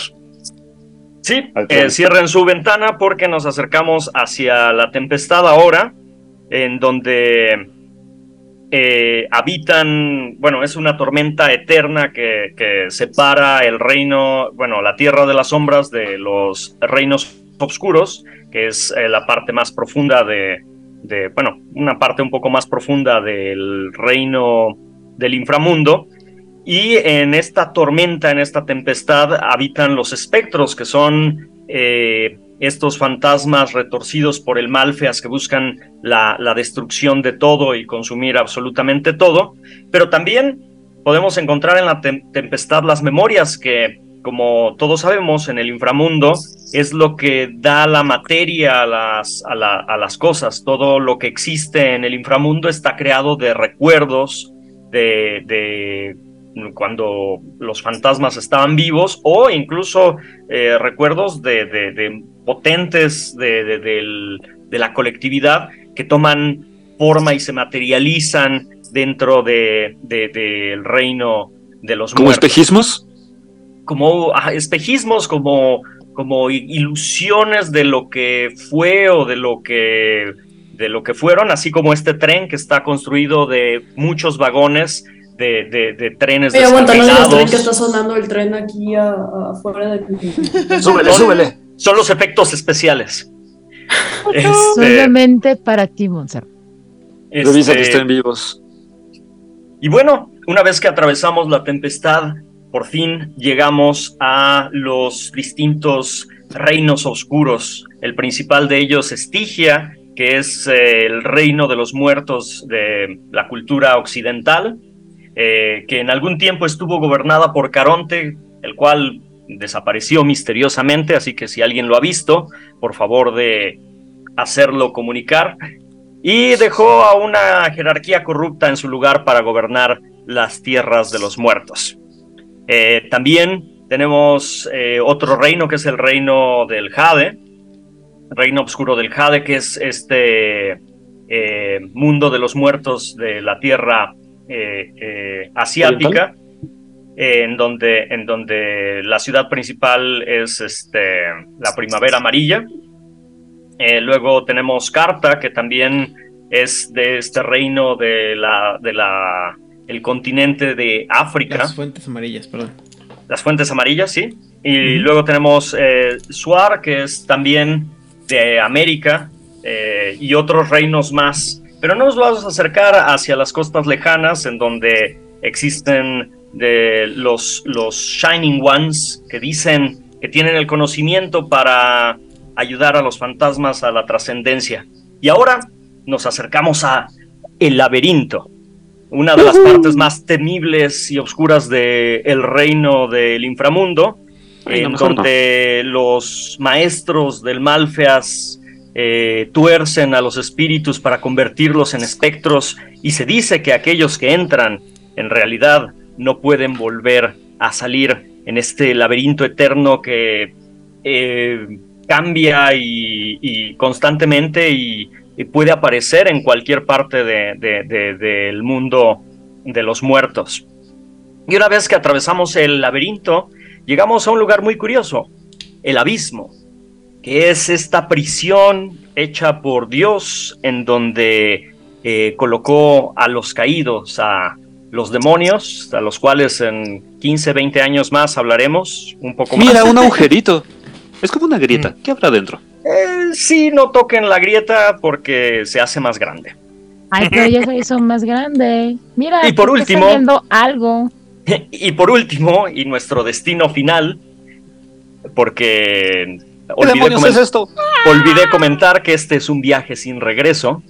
Oh no. En el centro del inframundo se encuentra el olvido, que es el núcleo de- de- de- del reino de los muertos, al cual es la obliteración total, eh, la, una destrucción más allá de, la muerte, que es simplemente la no existencia, el, el- el desaparecer del recuerdo de, de todos y todos.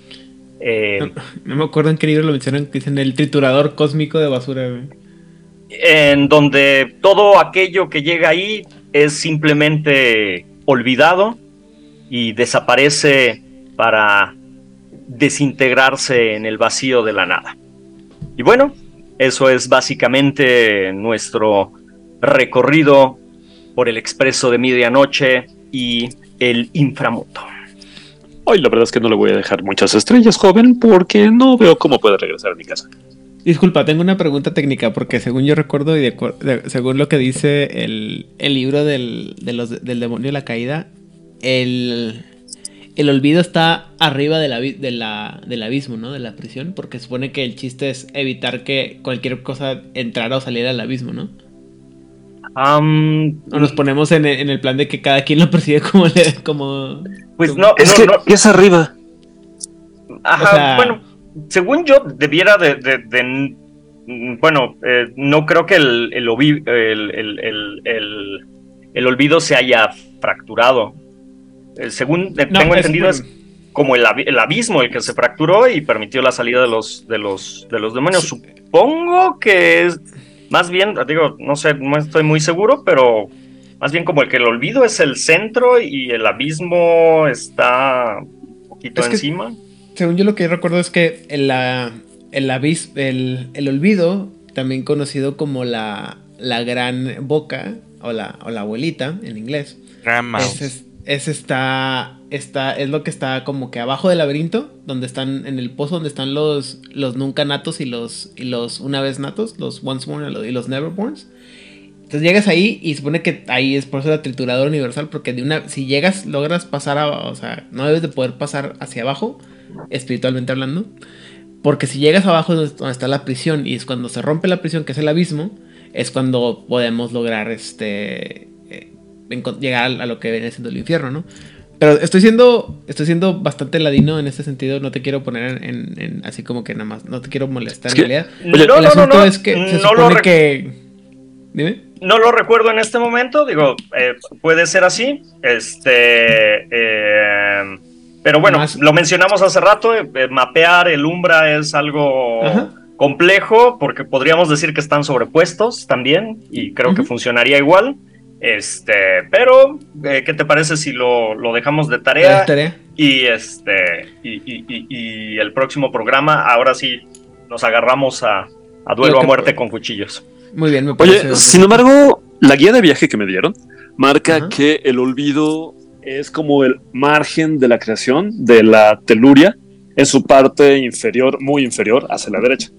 O sea, si el abismo está hasta el fondo, fondísimo, de lo más profundo de la umbra, y el laberinto también está más al fondo, el olvido es como la brea y el chapopote sobre la que subyace to- todo el umbra, toda la creación y demás.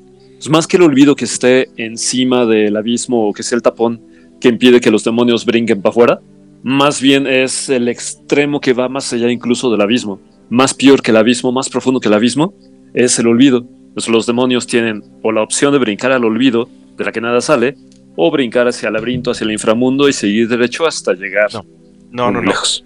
No, eh, la prisión está más allá del laberinto, está más allá del remolino del maestro y está más allá del olvido.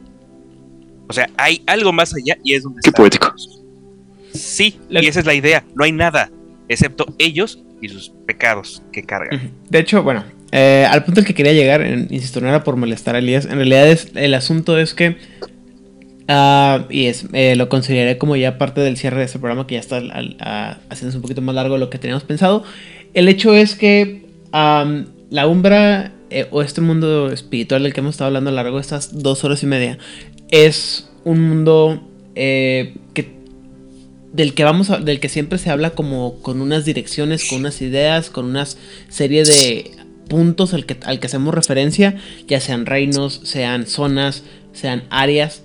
eh, y decimos están arriba, están abajo, están a un lado, están al otro, pero en realidad es un, es un concepto que no tiene pues lógica, ¿no? Y una cosa que hemos mencionado varias veces es es imposible darle un ma- una o sea, darle un mapa, darle una ubicación, darle una una idea certera porque va cambiando y porque va a depender mucho de la idea de lo de con la que entra el mago, ¿no? Cuando hablaba Itzamna de los de cómo llegar a ciertos reinos, hablábamos mucho de la mentalidad que tienes que tener para llegar a esos, a esos lugares, ¿no?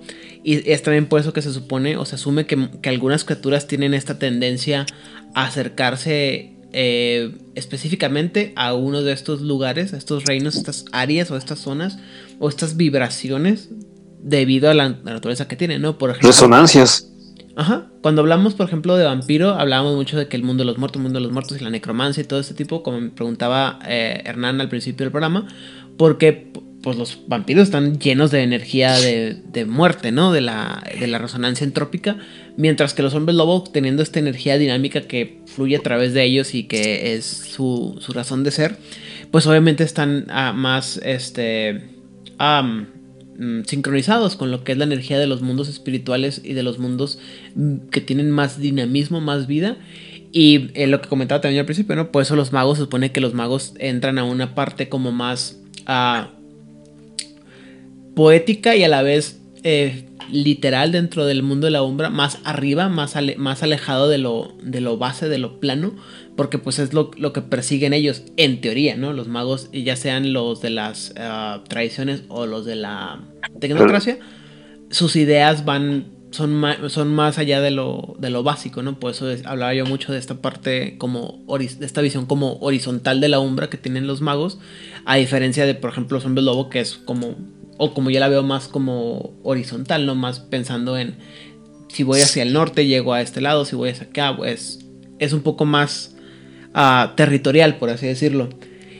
Y más adelante ya se pone más complicado, insisto. eh, el siguiente episodio, cuando hablemos sobre las cosas que están más allá del- de, los, eh, de los horizontes literales, eh, se pone un poco más tenebroso, más específico, pero también más divertido.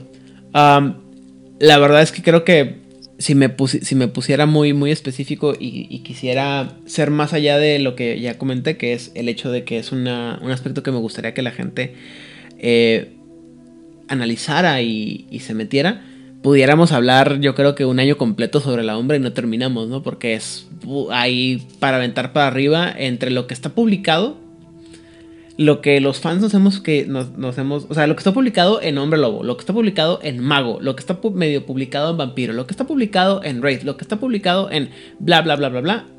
La esta este lado espiritual o este, ah, esta dimensión espiritual que existe dentro del juego de, de Mundo de Tinieblas, pues es una es un mundo en sí mismo y pudiéramos, insisto, hablar y hablar y hablar y. Digo, no es que no se nos dé, pero aparte estamos hablando de cosas que, o sea, que es para filosofar y pensar y decir lo que, lo que pudiéramos creer incluso más allá de lo que hacemos normalmente. Pero, insisto, esto es uno de esos aspectos que, que son para que se, se les abra la boca el apetito y que ustedes lo investiguen más a profundidad. ¿Sí? Dicho lo anterior, eh, la el siguiente episodio vamos a estar hablando de otras partes más importantes, más interesantes dentro de la Umbra. Pero por el día de hoy vamos a darle un poco de respiro para que tengan tiempo de hacer algo más en su semana que escucharnos hablar este, una sarta de cosas por todos lados. Por lo cual, eh, énfasis en rápidamente. Una conclusión sobre lo yo, que yo digo que si Angan se pudo echar tres horas hablando Sí, no, nada o más sea, de. Lo hemos hecho, güey. Lo hemos hecho, pero insisto, hay que trabajar y hay que ser adultos. Entonces, así, Bueno, énfasis en rápidamente. Conclusión sobre lo que es la umbra.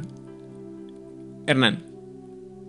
La Umbra es un gran territorio en el conjunto de mundos que puedes explorar para divertirte un montón. Y yo te pregunto, oh, escucha, atenta y eh, emocionado.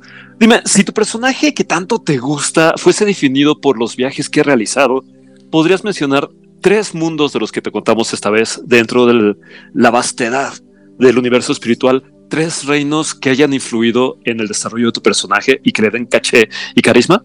¿Cuáles serían los reinos tecnológicos? Piensa, escríbenos por ahí, ¿no? Para saber ir conociendo poquito a poquito cuál es tu personaje de tu emoción. Y yo soy Hernán Paniagua y me puedes encontrar en Facebook eh, haciendo cosas ridículas de psicólogo los miércoles en la noche. Y también tengo mi blog por si quieres leer cosas aún más ñoñas. Y que es, por supuesto, porque me encanto, hernanpaniagua.com.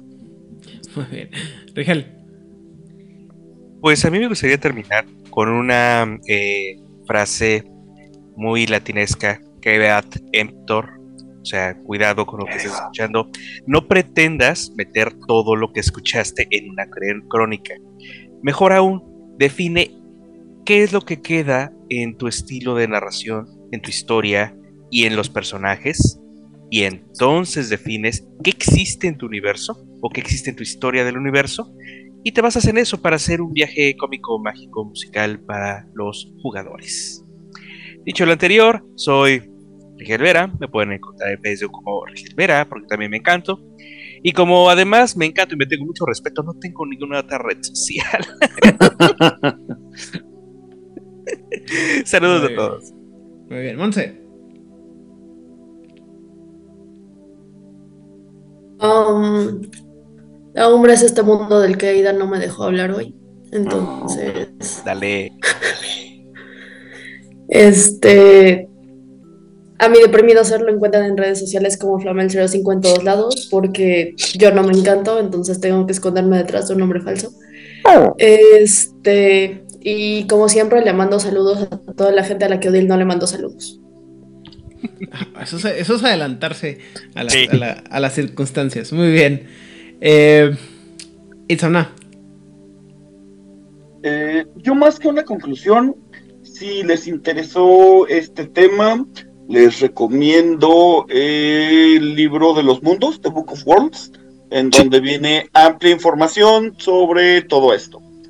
Y me pueden encontrar tanto en Facebook como en TikTok como Itzarna Fuentes. Y bueno, saludos a, a Baron Roll y a toda la gente de Discord que hace mis tardes bastante amenas. Muy bien. Elías.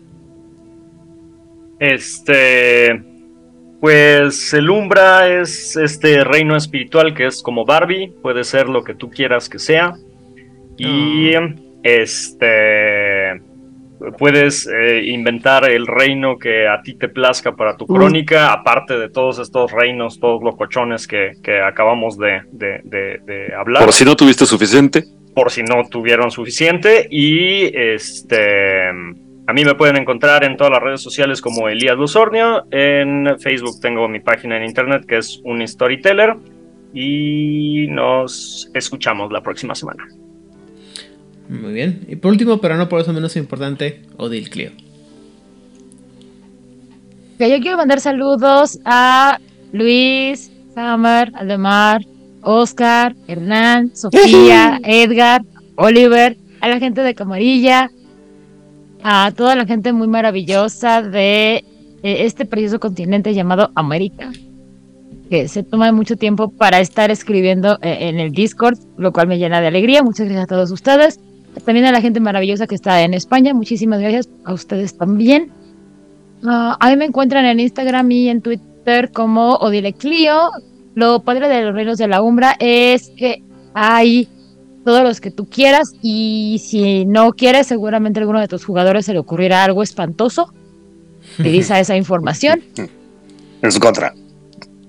O no. O a favor. No tiene que ser en su contra. Recordemos que no estamos en contra de los jugadores. Es cierto, sí, es cierto. Sí, señor. Eh, no, señor. ¿Y qué más? Este, muchas gracias a todos ustedes por escucharnos. Que tengan una muy maravillosa semana. Recordemos que el próximo lunes en México es día de puentecito, así que descansen. Nos Ah. escuchamos la próxima semana. Bye bye. Muy bien. Eh, yo en lo personal, insisto, tengo mi visión particular sobre lo que es la Umbra. Ya la compartí un poquito. Es dependiendo del juego que tienes, que estés jugando, es una versión diferente de la Umbra.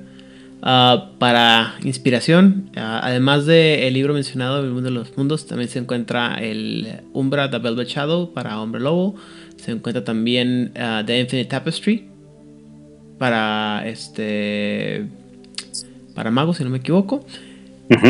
Y, um, y eh, de nuevo, en particular, háganse un favor si tienen la oportunidad de leer los fabulosos libros que son las Crónicas de Amber. Los primeros nueve libros de, la- de las Crónicas de Amber de Roger Zelazny les va a ayudar mucho para eh, ver, visualizar este mundo de, de- que puede cambiar de acuerdo a la, a la vibración de, o a la idea que tiene el, eh, el personaje. Y además que son libros muy, muy buenos, muy padres.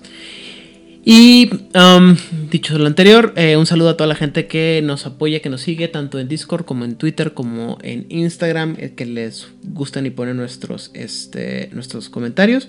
Ah, antes de terminar con esto. Compártanos. eh, que- no, tengo que comentar que la, la semana pasada hicimos una encuesta sobre las resonancias. Eh, y las esencias. Sobre las resonancias solamente eh, Elías Losornio y ah, Aldemar contestaron. Elías Losornio dijo que su resonancia es destabilizadora y Aldemar dijo que su resonancia es eh, elemental. En cuanto se refiere a las, este, a las esencias, casi todas, este, bueno, tuvimos, gen- creo que la que más siempre salió ganando fue la de Buscadora. Por alguna, alguna razón que no, al- Está bien no padre. alcanzó a, no alcanzó a, ¿cómo se llama? Yo sí tengo una teoría. Son los únicos que llenarían Porque una está chido ser encuesta. curioso. Pero Son los tenemos únicos que la gente, curiosidad de saber.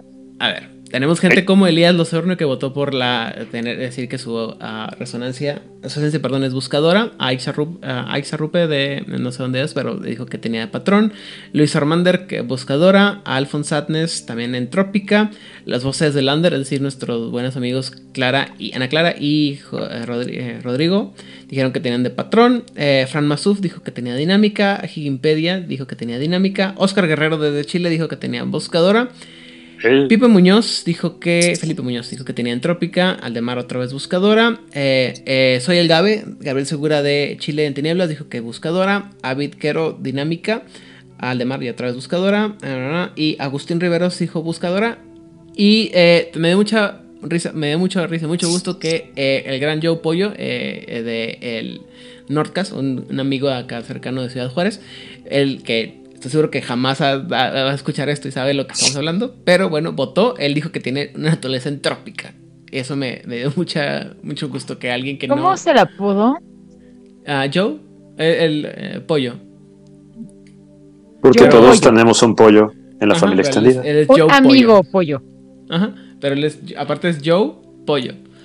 Entonces, es- hay un chiste ahí. Pero bueno. eh, Saludos a anterior, pollo. Qué bueno que eh, participaron en nuestra, en nuestra encuesta. Creo que este año, esta, esta semana haremos una, pero no sé sobre cuál será. Ganó Questing. Pero bueno, sí, Questing fue la que ganó. Ah, una vez Ya más, sé para eh, saludos. Ya sé qué encuesta. ¿A qué reino Dime. de la umbra de los que mencionamos irías? Irías ya, lo, ya, ya lo había preguntado Hernán. Sí, creo que no, pero lo más es que no me da tantas opciones el, el Instagram. Pero bueno, este. Saludos a la gente de Camadía México, World Latinoamérica, Vampiro la Mascarada, World of the Red México, Nivel Aurix, Juegos de Rol, 20 Natural y República Mexicana by Night y Vampiro la Mascarada en castellano que nos permiten poner publicaciones para hacer publicidad en nuestro programa. Ah, en México, a la gente de Masterface, Lalo Luis, eh, Carlos y Oliver, que también es parte de eh, Jugador Casual. Aquí el, también el terrible Pepetronic y la gente de Corona Roll. Mochilas Chasm, también aquí en México. Mm. Ah, espérenme, tengo un saludo especial para una gente de México que me esperaron acá. Ah, un saludo a los miembros de la comunidad de juegos de rol y juegos de mesa El Charco de Grimb y a todos los tecnócratas y ciudadanos extraordinarios de Villahermosa, Tabasco. Eh, nice. Ya Saludos. Buena marca.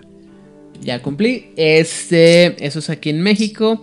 Fuera de México, en Chile, obviamente, pues a Oscar y a, a Gabriel, Gabriel de eh, Chile en Tinieblas. En Argentina, la voz de Angan. Vayan a ver sus programas nuevos. eh, voces de Lander. Las Saquetos Oscuros y El Circo de Medianoche. En Colombia está Aldemar, si no me equivoco. Y en eh, Venezuela, William Darkates, que también está muy activo en nuestro Discord. Que no, me falte nadie, espero que no me falte nadie. Y bueno, en España tenemos a la gente de la frecuencia, David también y Rosa. Y en, eh, eso, es, eso es en Málaga y en Barcelona están David Aliaga y Emilio Rubio. Y Nocturna que es con quien más nos peleamos sobre las traducciones. Solamente que no recuerdo en qué parte de España está. Pero, una vez dicho todo lo anterior, a todos aquellos que han decidido acompañarnos en este gran viaje a través de los misteriosos reinos de la Umbra, por favor, Compártanos. Compártanos. No.